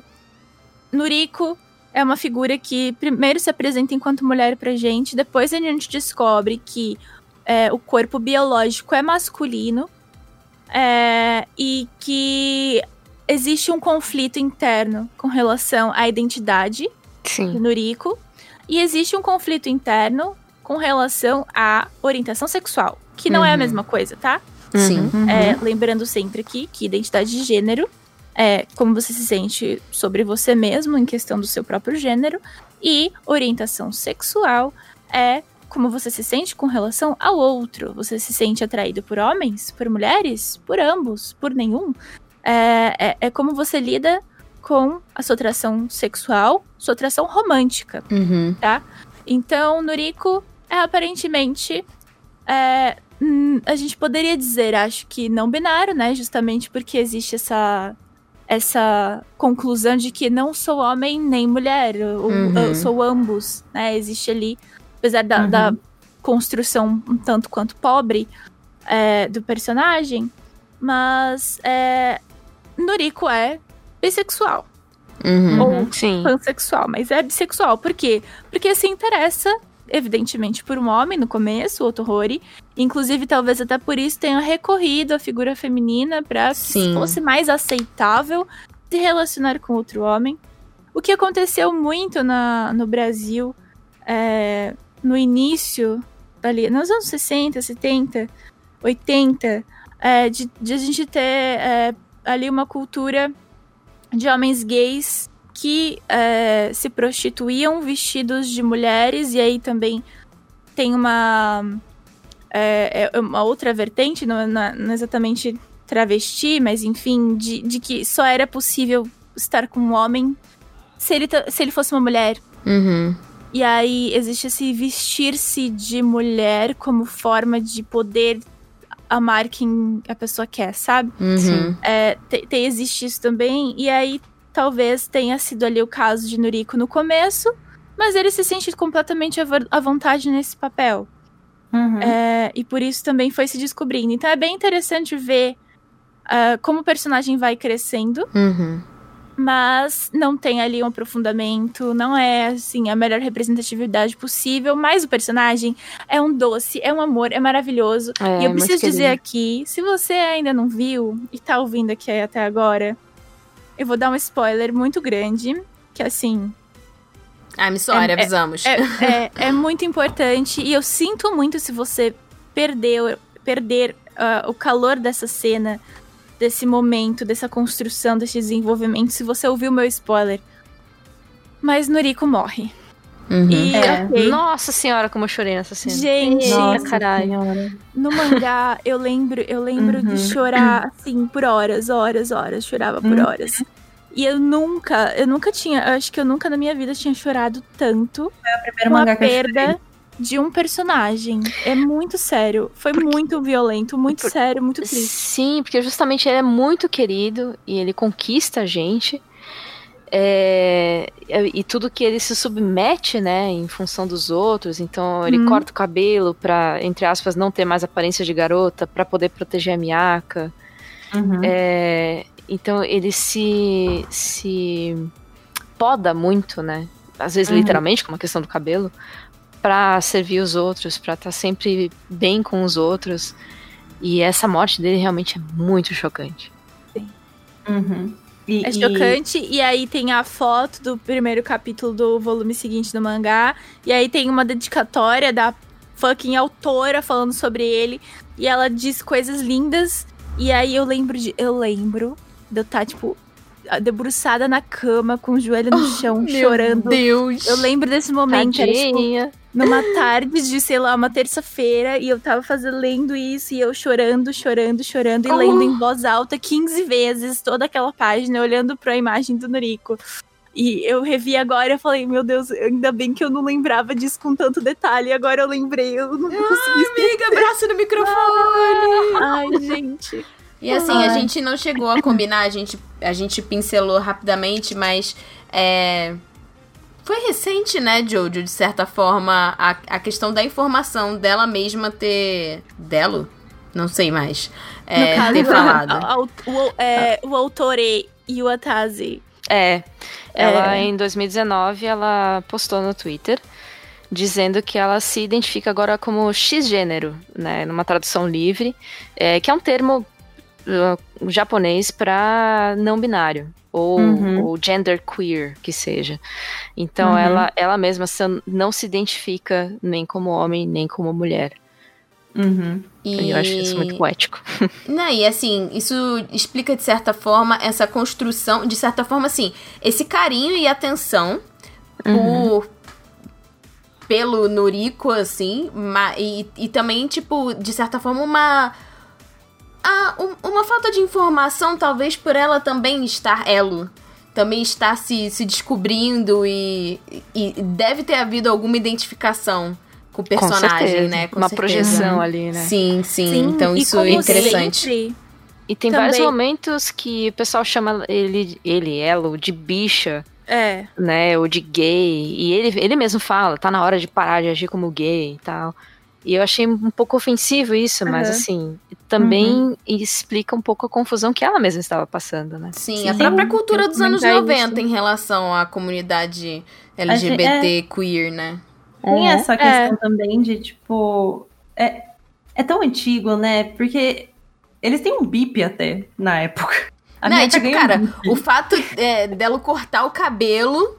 Porque, não, agora eu vou te proteger, então eu tenho que estar com uma aparência de homem, sabe? Tipo assim, aham. existe muito machismo ah, e- e enraizado nisso. É, nisso, assim, né? E tipo, porque quando, quando eu via a Noriko como a Noriko, eu lembro que eu pensei assim, cara, que foda, o poder dela é super força e ela é uma mulher. Tipo, eu achei isso maneiro, sabe? E aí depois eu fiquei meio conflituosa, mas eu, não, beleza, parece que, pelo menos pro personagem, tá tudo bem. Tipo, E ser também os a, a dois. justificativa pra construção eu achei um pouco estranha. De, ah, porque a irmãzinha morreu, então eu tenho com- cabelo comprido pra. não. Pareceu Não? desculpa. Não, não, é isso, mas não, É. sabe? Tipo, É, não, é. eu vou- ter o cabelo comprido pra homenagear minha irmã, vou me fazer de mulher. Sabe, fica muito estranho. Muito... Parecem desculpas, né? Tô achando uma desculpa pra É, poder sim. fazer isso que na verdade eu queria fazer. Esse Exato, trope, é ele existe, ele existe em outros momentos na história da literatura japonesa de, ai, porque eu perdi a minha irmã e eu assumi o lugar dela. Uhum, Ah, uhum. eu perdi o meu irmão e assumi o lugar dele. Sim. E aí, A Nohana. No próprio É. Tem a cena que o, tem um dos personagens, ele se veste como como como a Mema, né? A personagem que morreu exatamente porque ele se sentia culpado e, e ele andava à noite de vestido. Sim, tipo, Então, colocaram assim, isso na história. existe isso na questão do imaginário da cultura japonesa. A gente não sabe de onde isso surge, mas isso exi- existe. Sim. É, então, não é algo tipo, ok, beleza, não é tão absurdo. Mas Uhum. ainda acho um troço tosco, porque é, ele, ele é contraditório, ele diz que ele gosta e que ele é, e, e ao mesmo tempo que Parece é sofrer com motivo, isso, aham. sabe? Tipo, não. Então é, É, um mostra uma confusão da, é. da própria autora, assim, pra, pra. pra seguir com esse personagem, né? A gente... Mas ainda consegue ser um puta personagem foda que você gosta demais, muito. demais. Sim. E assim, caminhando pro final, tipo, existe um blob twist, tlop tupist, que. Tipo, o negócio meio que. Primeiro, desgraçamento total, criança chorando, entendeu? Mortes traumáticas. E aí o negócio meio que volta pro nosso mundo. Tem uma história de uma reencarnação. Eu fiquei meio, o que que tá acontecendo? Ah, Assim, eu acho que pontos importantes sobre Fushigi vão até o capítulo, o volume 26 brasileiro. Exato. Tá. A gente pode fingir, assim, que essa Que outra acabou. parte. Porque essa outra parte aí é o fanservice do fanservice. Ela fez uma fanfic da própria Exato. obra Um dela, que já era uma fanfic. fanfic. E aí ela publicou. Mas assim, ó. E ela Coisas- trouxe de volta os personagens. Eu achei isso, tipo. eu- essa história de trazer de volta o personagem é um dos negócios que, tipo, acaba. Nossa, É. eu tava assistindo e falando assim, mas o quê? Virou Marvel isso agora? Todo mundo lá na volta? Exato. Pra mim, isso daí é um corta-clima. Olha. É, Mas assim, eles voltaram pero no né? Assim, É. estão mortos, Porque- mas estão Cara, lembrou tanto né? Dá pra Marvel pela manopla, sabe? Tipo, nós temos que pegar. Tem um negócio de joia, não tem? Uma história dessa? olha, Tem. Tem. olha, eu acho que nesse ponto do cast, o que a gente pode comentar, assim, ó, que eu acho que faltou, tá? Hum. É sobre o quanto os caras são gatos e o quanto. Desculpa. Mas o quanto isso contribuiu pro meu descobrimento ali, tipo, sabe? Porque Não pro meu só, eu sei que pra vocês também, tá? Por isso que eu tô trazendo isso à tona. No caso, tipo, meu que li quando eu era pré-adolescente, basicamente. Porque Uhum. assim, tem todas essas questões estruturais que hoje, como adultas, a gente identifica um pouco melhor. É, quando eu era adolescente, eu não vi nada disso, tá? Eu só via os dois, o, o casalzinho ali Eu querendo também. ficar junto e outro horror. E outro horror era o boneco que eu via, entendeu? Eu só queria. eu- Total, ele era, ele era o meu favorito também. Ai, Eu- gente, eu eu, não imprimi. consegui. Eu não consegui porque o ego dele é muito grande. Aí eu só conseguia Ai, ver o não. ego. Não, é que Ele o é- início ele é dele é lindo, o, de o início dele é muito infeliz também, tipo. Sim. Saca? A forma como ele meio que fica. Mas Ah. assim, quem eu elegi pra meu rusbando foi o Titiri. Ah, o Titiri é a tua cara, amiga. Ele é tipo assim, ele é tipo o cara perfeito pra ti, muito. É o Ele é carinha muito da máscara, amei. não é? É, é, amei esse Ele é, o personagem. sens ele é sensato, ele é o mais sensato de todos. É que nem Gente. você. Cara, olha como a Katsuki no Yona se inspirou em Fushigi Yugi. Porque tem o, o, o dragão azul, que ele também usa uma máscara e tem a questão dos olhos dele, não sei o quê. E ele fica usando a máscara o tempo todo. Amiga, Ah, é, é uma verdade, fanfic de Fushigi-Yugi. a Total, total. É Mas- igual 50 Tons de Cinza, uma fanfic de Crepúsculo. Pode continuar. Sim. eu, queria, eu queria puxar aqui a minha ideia, porque assim, já que, né, to- to- rolou toda ali uma, uma relação, né, de descoberta e, nossa, pessoas transam, é, lendo Fushigi-Yugi, conhecendo Fushigi-Yugi e tal, e, e várias coisas, eu acho que a gente podia ali fazer aquela ideia que eu dei ali no WhatsApp, sabe? Aquela ideia de, ah, como seria Fushigi-Yugi se você fosse o Por protagonista? favor, comece. Ai, tá bom. Eu tava pensando muito aqui depois que eu dei essa ideia. E eu acho que assim, se eu fosse protagonista de Fushigi-Yugi, é, eu acho que eu ia acabar, assim, nos primeiros momentos eu não ia ter interesse amoroso nenhum. Eu ia achar, tipo, tudo um porre, ia falar, meu Deus do céu, o que está acontecendo? É, ia fazer amizade com as pessoas e... Pera, eu estou, estou me contradizendo, calma. Tô nervosa. tô nervosa. Porque eu esperei por esse momento por muito tempo, sabe? Pera, ó. Assim, sendo idealista, muito provavelmente na minha ideia de, de- do que eu gostaria, ah, eu acabaria pendendo pra ter algum tipo de relação romântica com o Otohori. Mas, sendo realista, eu não teria relacionamento romântico com nenhum no começo, com ninguém no começo. Eu ia ficar muito engajada em resolver o negócio. Aí, eventualmente, eu ia tretar muito com o Tasuki e o Tasuki ia ser o meu endgame. Porque a gente, a gente ia, a gente ia se, se rolar no romance assim, tipo, depois de tretar, entendeu? O Tasuki é ótimo, cara. Ele, é ótimo. Eu acho muito tsundere. É, e assim, ele seria meu endgame sendo realista. Mas assim, na minha cabeça eu gostaria de ser a pessoa plena e ideal pro Otohori, porque o Otohori pra mim é tipo, ai, um ser divino. Mas essa também é a imagem da Maria Luísa de 13 anos que imprimiu uma imagem do Otohori e colou do lado da cama pra ficar olhando pra ele antes de dormir. Gente, isso é real, tá? Isso é, isso é Eu- real. Fun isso- facts about Mochanis. Isso é sério. Gente, uma e coisa. eu- faria eu- de você novo falou- se eu tivesse uma cama agora. Você falou, você falou isso, sabe que eu, eu vi um meme esses dias na internet que é um pai falando pra filha, mas filha, por que você acorda duas da manhã pra lavar a mão? Ah, não!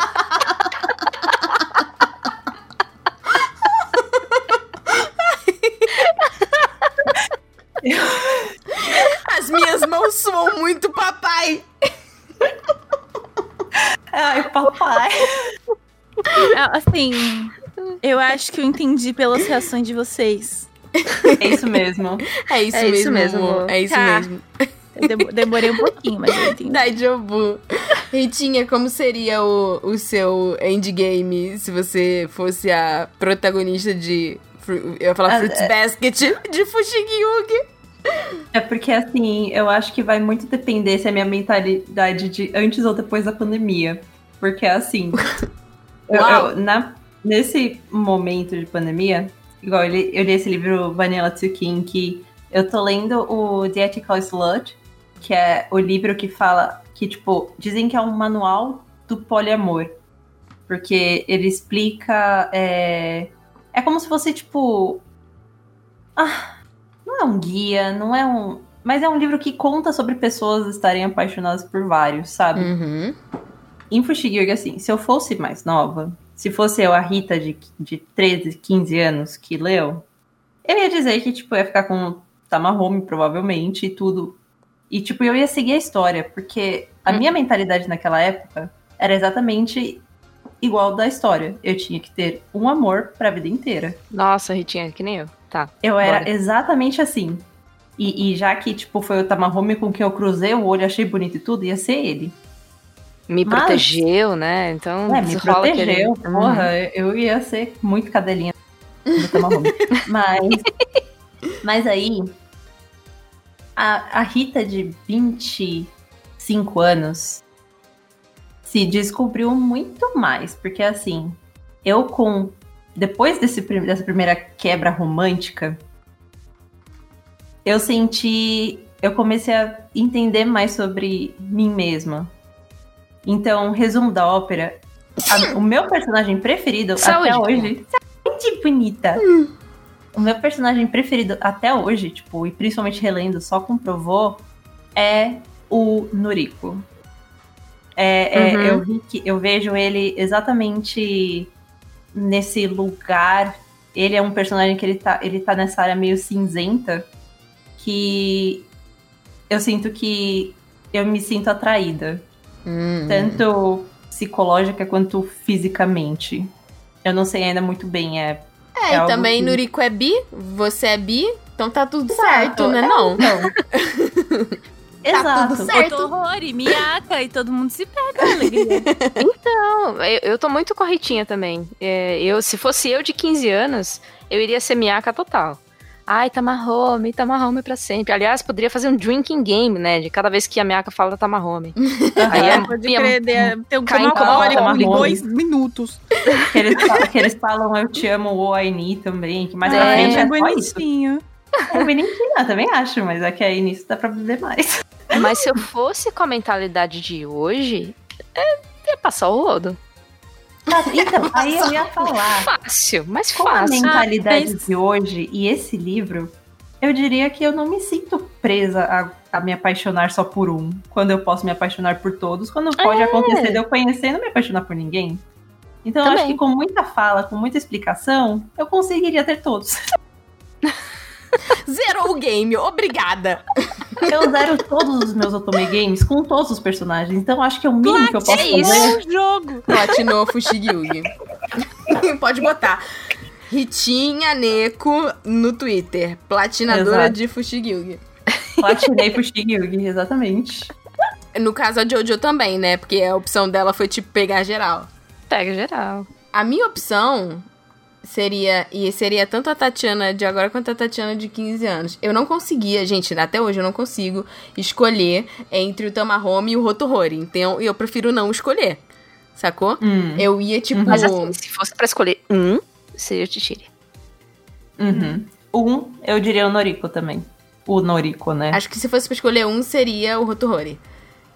Mas eu, eu, eu gostaria, se eu pudesse, tipo, com os meus poderes de deusa sacerdotisa, pedir aos céus para que uma graça me fosse dada, seria de ter a oportunidade, né, de, de, de poder agraciar ao mesmo tempo é, figuras tão nobres e, e, e- e iluminadas como Tamahome e Rotohori. Obrigada. Você podia simplesmente pedir pra, pra reencarnar na próxima vida, você amar o outro, sabe? Um de cada Cara, vez. é ó, assim e, e uma- e era uma coisa que eu tinha pensado aqui, que eu não ia falar, mas na minha história não ia ter essa palhaçada de reencarnação que eu acho que estraga tá? Eu gosto quando o bagulho é de época. Se fosse pra ver o negócio na vida real, eu ia ler um negócio que não fosse de época. Acho uma palhaçada. Não gostei dessa história. Fiquei confusa e até hoje não entendi.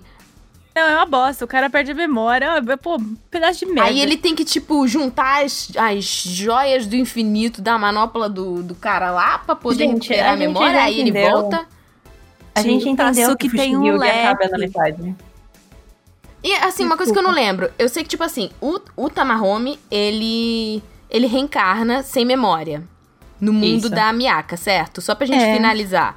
Sim. O É, a resto última da galera cena também. É, é o irmão mais velho dela falando que apareceu esse cara na escola, que tem essa memória, que ele era de outra vida e que tinha prometido prometer, eh, proteger uma, uma moça e que eles iam ficar juntos nem que demorasse 10 mil anos e blá. Uhum. E mas o resto da galera volta? Eu não lembro. Também Ah. reencarna? Não. Não. Não, Não. ele não. Não, não acontece nada. Nem ela não encontra nenhum deles. Eles todos ficam lutando mesmo depois de mortos na China antiga. Então, mas É. aí depois ele volta pro livro. Não tem uma história dessa? Não sei se é num amiga, OVA ou uma história. amiga, amiga, amiga. Acabou É, no é- capítulo. Acabou no volume 26, Fushigi. É, essa, mas essa segunda parte é muito um delírio coletivo. Porque assim, tipo. Eu não sei, ninguém entendeu. A gente finge que acabou no 26, o resto Não, a gente aprecia tal qual fanfics. É Mas, é- mas a minha memória acabou no 26 também. Porque quando acabou, eu olhei a pilha ainda de mangá. Eu falei, gente, mas a história tinha acabado aqui, não é possível. Juro, eu peguei. Sabe o que ela podia ter Eu feito? não lembrava nada dessa segunda parte. Não Igual ter feito essa Crepúsculo. segunda parte. Não, ela podia ter feito a segunda parte, que é a primeira parte, só que pela visão do Tamahome.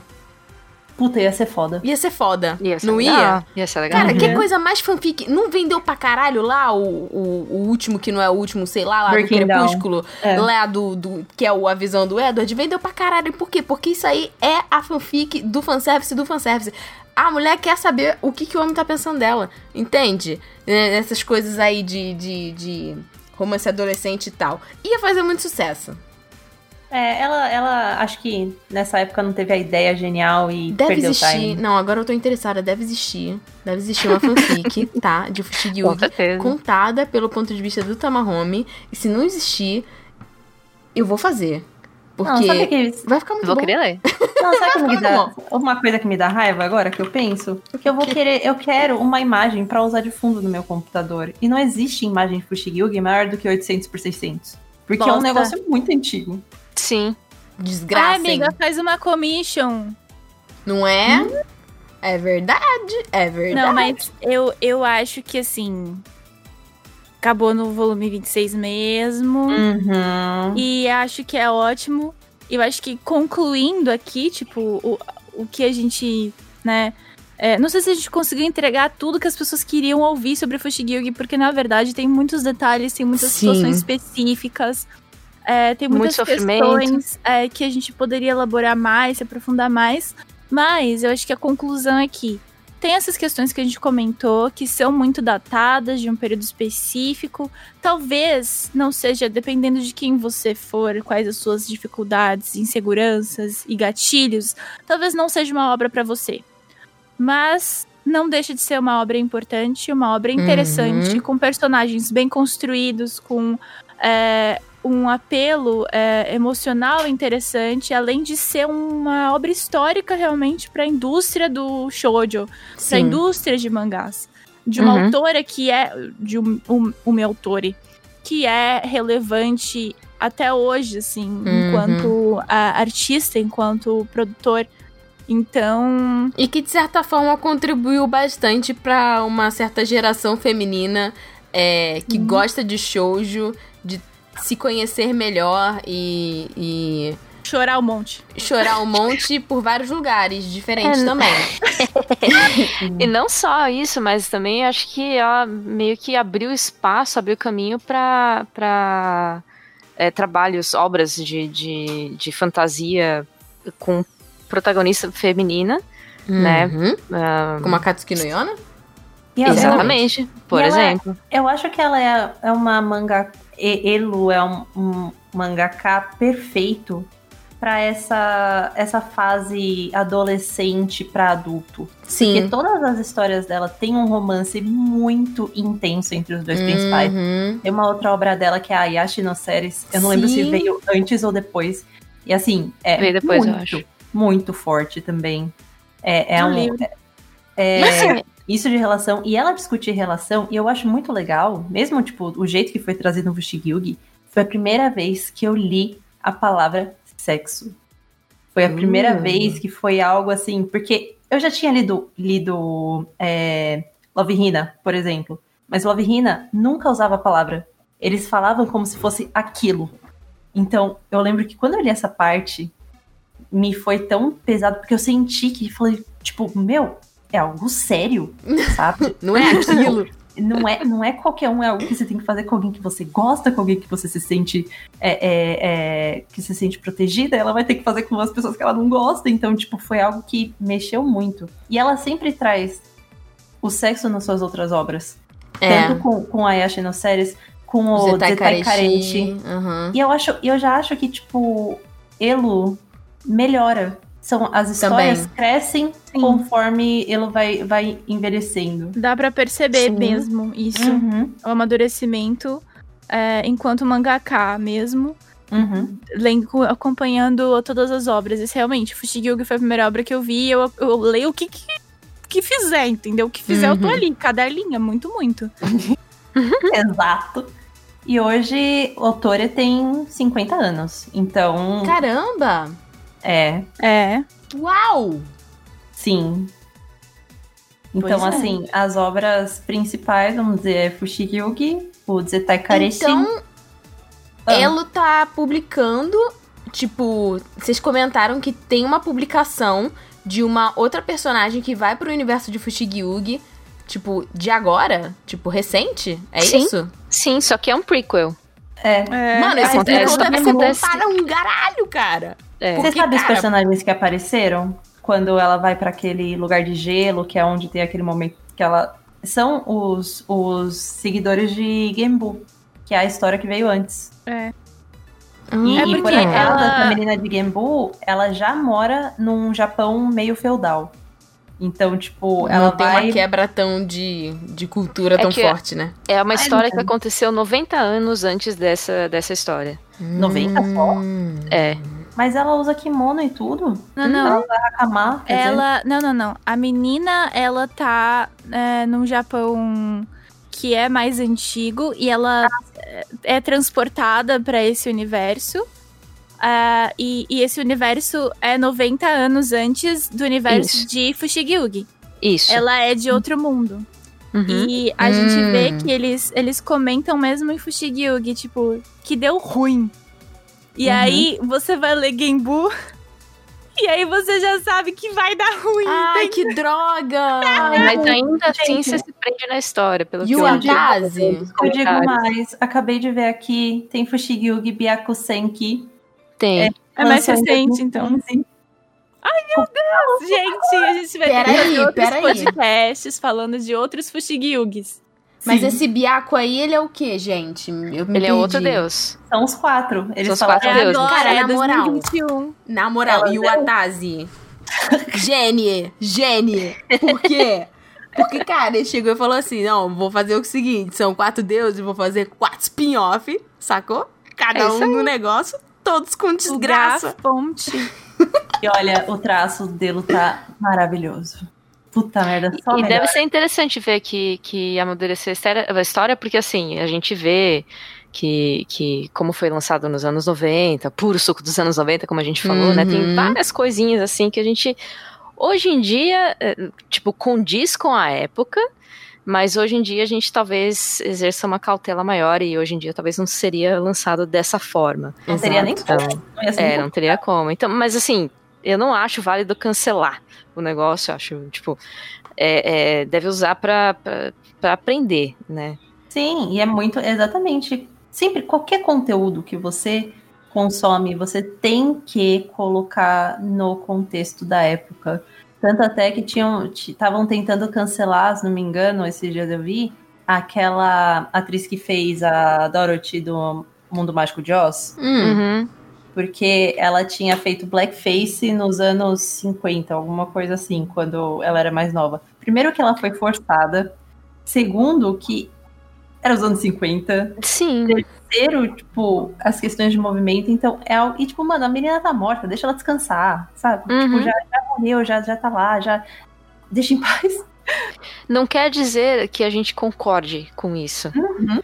Mas é, é importante é, frisar que a gente é mais consciente do que a gente era né, naquela época, as pessoas eram naquela época. A gente tem é, mais questões, se aprofundou em questões sociais e tudo mais. Então a gente tem é, mais subsídio, né, para É. lidar com essas questões. E até hoje a gente ainda tá numa zona de transição de muitas questões. Muito. E Que- sempre vai estar, né? Eu Sim, acho. Né? que a gente é precisa aprimoramento entender- constante. Exato, a gente precisa entender o contexto de todas as pessoas que acabam en- entrando num erro, né? Porque o problema não é exatamente você errar, porque você pode ter razões para errar. O problema é insistir nesse erro e ignorar e rejeitar o conhecimento e, e- e o desenvolvimento desse tema. Então, fazer, fazer blackface hoje, ignorante do que se trata, reproduzindo um preconceito, a menos que né, a pessoa compreenda, se retrate e não faça mais, né? Não, é, hoje é é inaceitável. É Não, é inaceitável. Pra fazer, pra fazer blackface hoje, você não tem internet, você não tem. É, então, eu- eu- mas Acho que não existem, tem nem o tipo, que se lá- retratar, porque não, não tem como, gente. Não, hoje não em tem. O, o se retratar é simplesmente não fazer mais. Eu sei que tem, tipo, artistas de comédia do interior de cidades da PQP do Brasil que fazem é, comédia com nega maluca. Mas aí a pessoa, Uhum. tipo, tá ali naquele contexto específico e tem ali uma mentalidade e aquilo não é aceitável mais mesmo, não é mais engraçado. Isso precisa Uhum. ser aprendido. Mas a gente também tem que entender que ali não, sei lá, não chegou essa, esse debate ainda. Não deixa de É. ser uma bosta. Vai, vai existir, deve existir um julgamento, um debate sobre isso, mas também a gente tá no momento em que existe muita violência nessa, nesse processo de, de é, de, julga- de cancelamento, de julgamento, e as pessoas não estão conseguindo medir. E a gente precisa se atentar a medir, porque às vezes os outros estão indo ali na agressividade, a gente acaba indo também. Uhum. Então. É, hoje mesmo eu recebi um- uma piada, né, a gente fugindo totalmente do assunto, mas eu recebi uma piada extremamente machista do meu pai. E aí, assim, eu olhei e eu falei, "Ah, tá, eu não vou responder agora, eu vou dar, respirar fundo, outro dia eu respondo, porque muito machista. E assim, o cara tá com quase 80 anos, não dá pra exigir, né, que ele se toque disso. Pra ele é engraçado, porque foi, ele foi criado assim, né, durante muitos Sim. anos. A gente tá tendo esse- essa desconstrução agora. É, nem percebe às vezes que é, é- é porque tá rindo. É tipo, tá rindo porque é um hábito rir, Exato. né? E E se, se perceber que é por esse motivo, aí às vezes perde a graça. Uhum. É porque não percebeu também. Então é falta de acesso, enfim. Tem questão também, é só a gente lembrar dos termos que a gente usava em 2010 mesmo. Não precisamos ir para 20 anos atrás, tipo, anos 2000.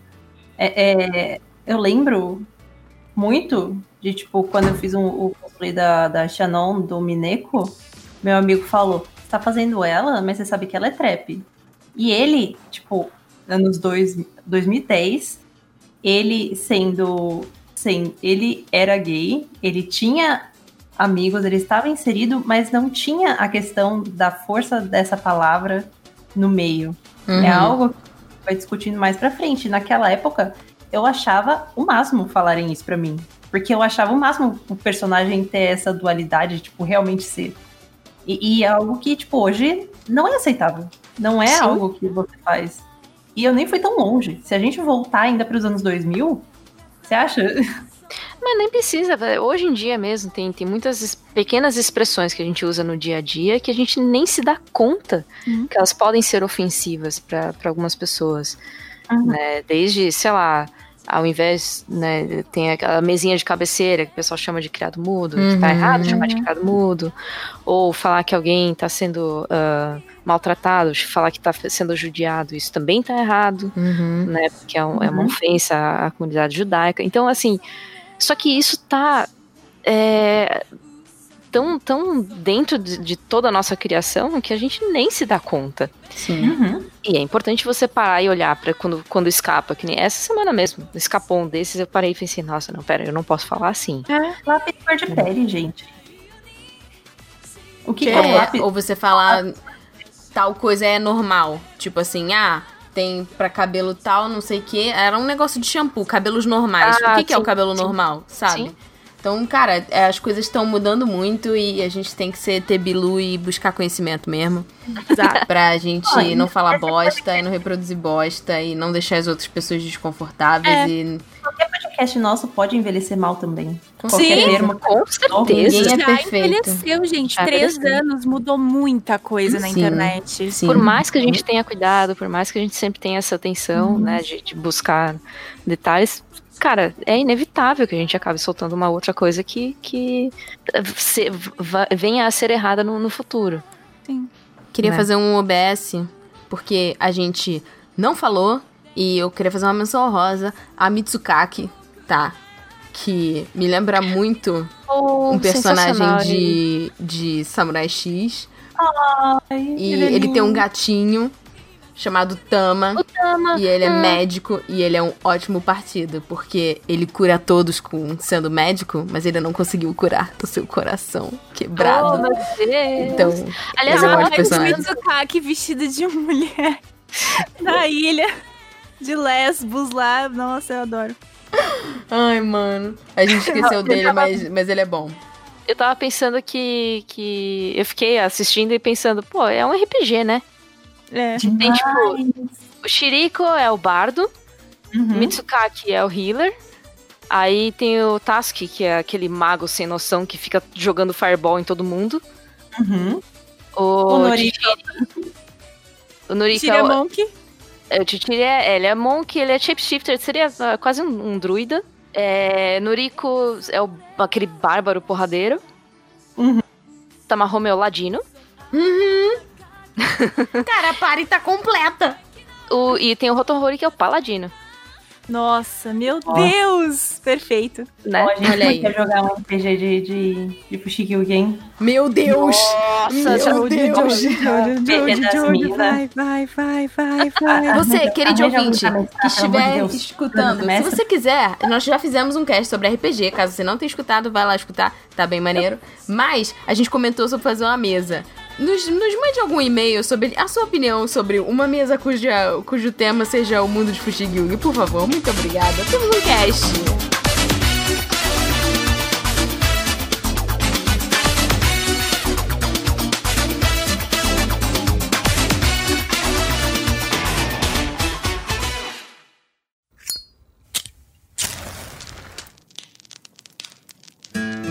Bom, vamos para a nossa leitura de e-mails dessa semana. É, lembrando que você pode mandar um e-mail sobre qualquer episódio que você ouviu ou sobre qualquer assunto que você quiser conversar com a gente. Se você quiser que o seu e-mail seja lido aqui, é só você botar no assuntos. Se você quiser mandar um e-mail pra gente, é podcast.otaminas.com.br. E não se esqueça das nossas redes sociais, que quais são, Dona Alice? É o Twitter, Facebook e Insta, que é arroba Otaminas. A gente sempre tenta interagir o máximo com vocês lá, viu? Uhum, é isso aí. Bota Otaminas em tudo que vocês que acham nós. E vamos para o e-mail, que é o e-mail do João Gabriel Souza Reis. O título é Episódio 57. Leiam no cast. Seu pedido é uma ordem, senhorito? Ai, Bom. socorro. Bom, olá, Otaminas. Há quanto tempo, hein? Espero que estejam todas bem na medida do possível. Estamos todas bem na medida do possível. É, Aí a gente abre o parênteses. Não, mentira, não vamos abrir o parênteses, não, senão a gente chora. É, não, não, não. Parênteses não, gente. Vamos deixar isso pra outra hora. Bom, continuando, tem bastante tempo que não mandava um e-mail para vocês, mas é, mas esse tema é muito marcante para mim. Estou até escrevendo ele ao mesmo tempo que escuto na estação do ônibus voltando do trabalho. 2021 vem sendo um ano bem difícil. Perdi minha mãe em fevereiro, não foi Covid e ainda estou lidando com isso. Eu sinto muitíssimo, João. Eu sinto é muito bem também. difícil essa situação. Uhum. E uma coisa que me ajuda bastante a manter firme é a música e as J's Music estão incluídas nisso. Sim, a música ajuda bastante a gente, né? Eu gosto muito. Passei da adolescência à vida adulta escutando Yui, Nico Choches de Wells, Super Beaver as letras das suas músicas realmente me ajudaram em muitos momentos ruins e me transmitiam muitas, muitas sensações boas com suas melodias e letras profundas. Normalmente, sempre que vou escolher um anime para assistir, procuro saber se a abertura é legal. Normalmente, eu sempre acerto. eu já fiz muito isso. Nossa, Sim. tem tanto anime que eu conheço a música, mas eu não conheço o anime e a maioria deles eu tenho muita vontade de assistir só por causa da música. É bem isso também. E essa questão da música ajudar, eu não sei se contigo também é assim, Sassá. Quando uhum. eu passei por uma fase difícil, eu escutei tal músicas, depois que a gente consegue superar, a gente escuta a música com uma certa nostalgia, sabe? De tipo, um carinho, né? Porque nos ajudou a passar uhum. por uma fase complicada. Sim, e é até gostoso, porque você ouve e você pensa, tipo, caraca, no momento que eu escutava bastante essa música, eu tava passando por isso, e olha, eu consegui passar, eu consegui superar e olha, tipo, o quanto eu mudei ou o quanto eu melhorei, tanto a situação quanto eu. É, a música é realmente algo muito importante nas nossas vidas. Eu, é, o coração fica quentinho. Sim. Bom, seguindo. Lembro que meus amigos me ensinaram sites para baixar os álbuns, álbuns, PVs e etc. A gente tinha todo um carinho, até mesmo em colocar os covers, as covers, capas do álbum, nos arquivos de MP3. Eram ótimos tempos. Eu não peguei isso. Eu sou da era streamer, mas isso deveria ser muito divertido. Era bem divertido. Eu amava fazer Ai, isso. Eu imagino. Minha mãe. Minha mãe já achava normal aquelas músicas de maluco e até mesmo ficava cantarolando as melodias da Yui enquanto a gente limpava a casa. Oh, que bonitinho! Ai, que bonitinho! Hoje eu fico muito contente de ver que grande parte desse acervo que eu escutava ilegalmente no passado já está disponível no Spotify agora. Muitos eu continuo escutando até hoje com muito carinho, amor e agradecimento, pois eles me ajudaram a eu ser quem sou. Oh. Então, é isso, Taminas. Não dá para escrever todas as minhas emoções e experiências de vidas ligadas aos anime songs e músicas japonesas em geral, mas esse foi um resumão. E desculpe por mencionar a perda da minha mãe com esse tema, mas não tem como eu não fazer essa relação. Ela sempre apoiou meus hobbies otakus, nunca criticou. Fora que ela gostava muito do Menjimbu. Ai, que bonitinho! Um abraço para todas. Oh. Que fofo. Ai, João, não precisa pedir desculpas, sabe? Eu torço muito e te desejo muita força e muita luz aí para esse momento que você tá passando da sua vida. E, e, é como você falou, não tem como re não relacionar, sabe? Sim. Eu fico muito contente que a tua mãe te apoiava nessa, nesses seus hobbies e nos seus gostos, porque é muito, muito gostoso quando a gente recebe esse tipo de apoio. E sua mãe gostava de Yui, sabe? Isso é Ela é tem fofo. que ser lembrada, sim. Nossa, agora quando eu ouvi Yui, eu vou lembrar de João e da mãe dele, que gostavam muito das músicas dela. Inclusive, eu também adoro. Sim, e eu espero com todo carinho que ele consiga superar. Não é fácil, uma perda muito grande, mas as músicas vão te ajudar e depois você vai ter um sentimento muito bom em relação a isso. Sim, e rolou uma certa identificação aqui, porque realmente, tipo, é, a minha questão com J-Musics, como a gente citou no cast, é isso, tipo, hoje sou quem sou, graças a músicas japonesas, graças a Kiari, Hatsune Miku. Um dia, meu sonho é, tipo, virar pra elas e falar, senhoras, muito obrigada, vocês ajudaram muito, muitíssimo eu. Se hoje eu descobri esse mundo colorido e mágico de animes e mangá, é graças a essas deusas. Beijinho pra vocês, espero que vocês tenham gostado. Desses recaditos. Bye, bye.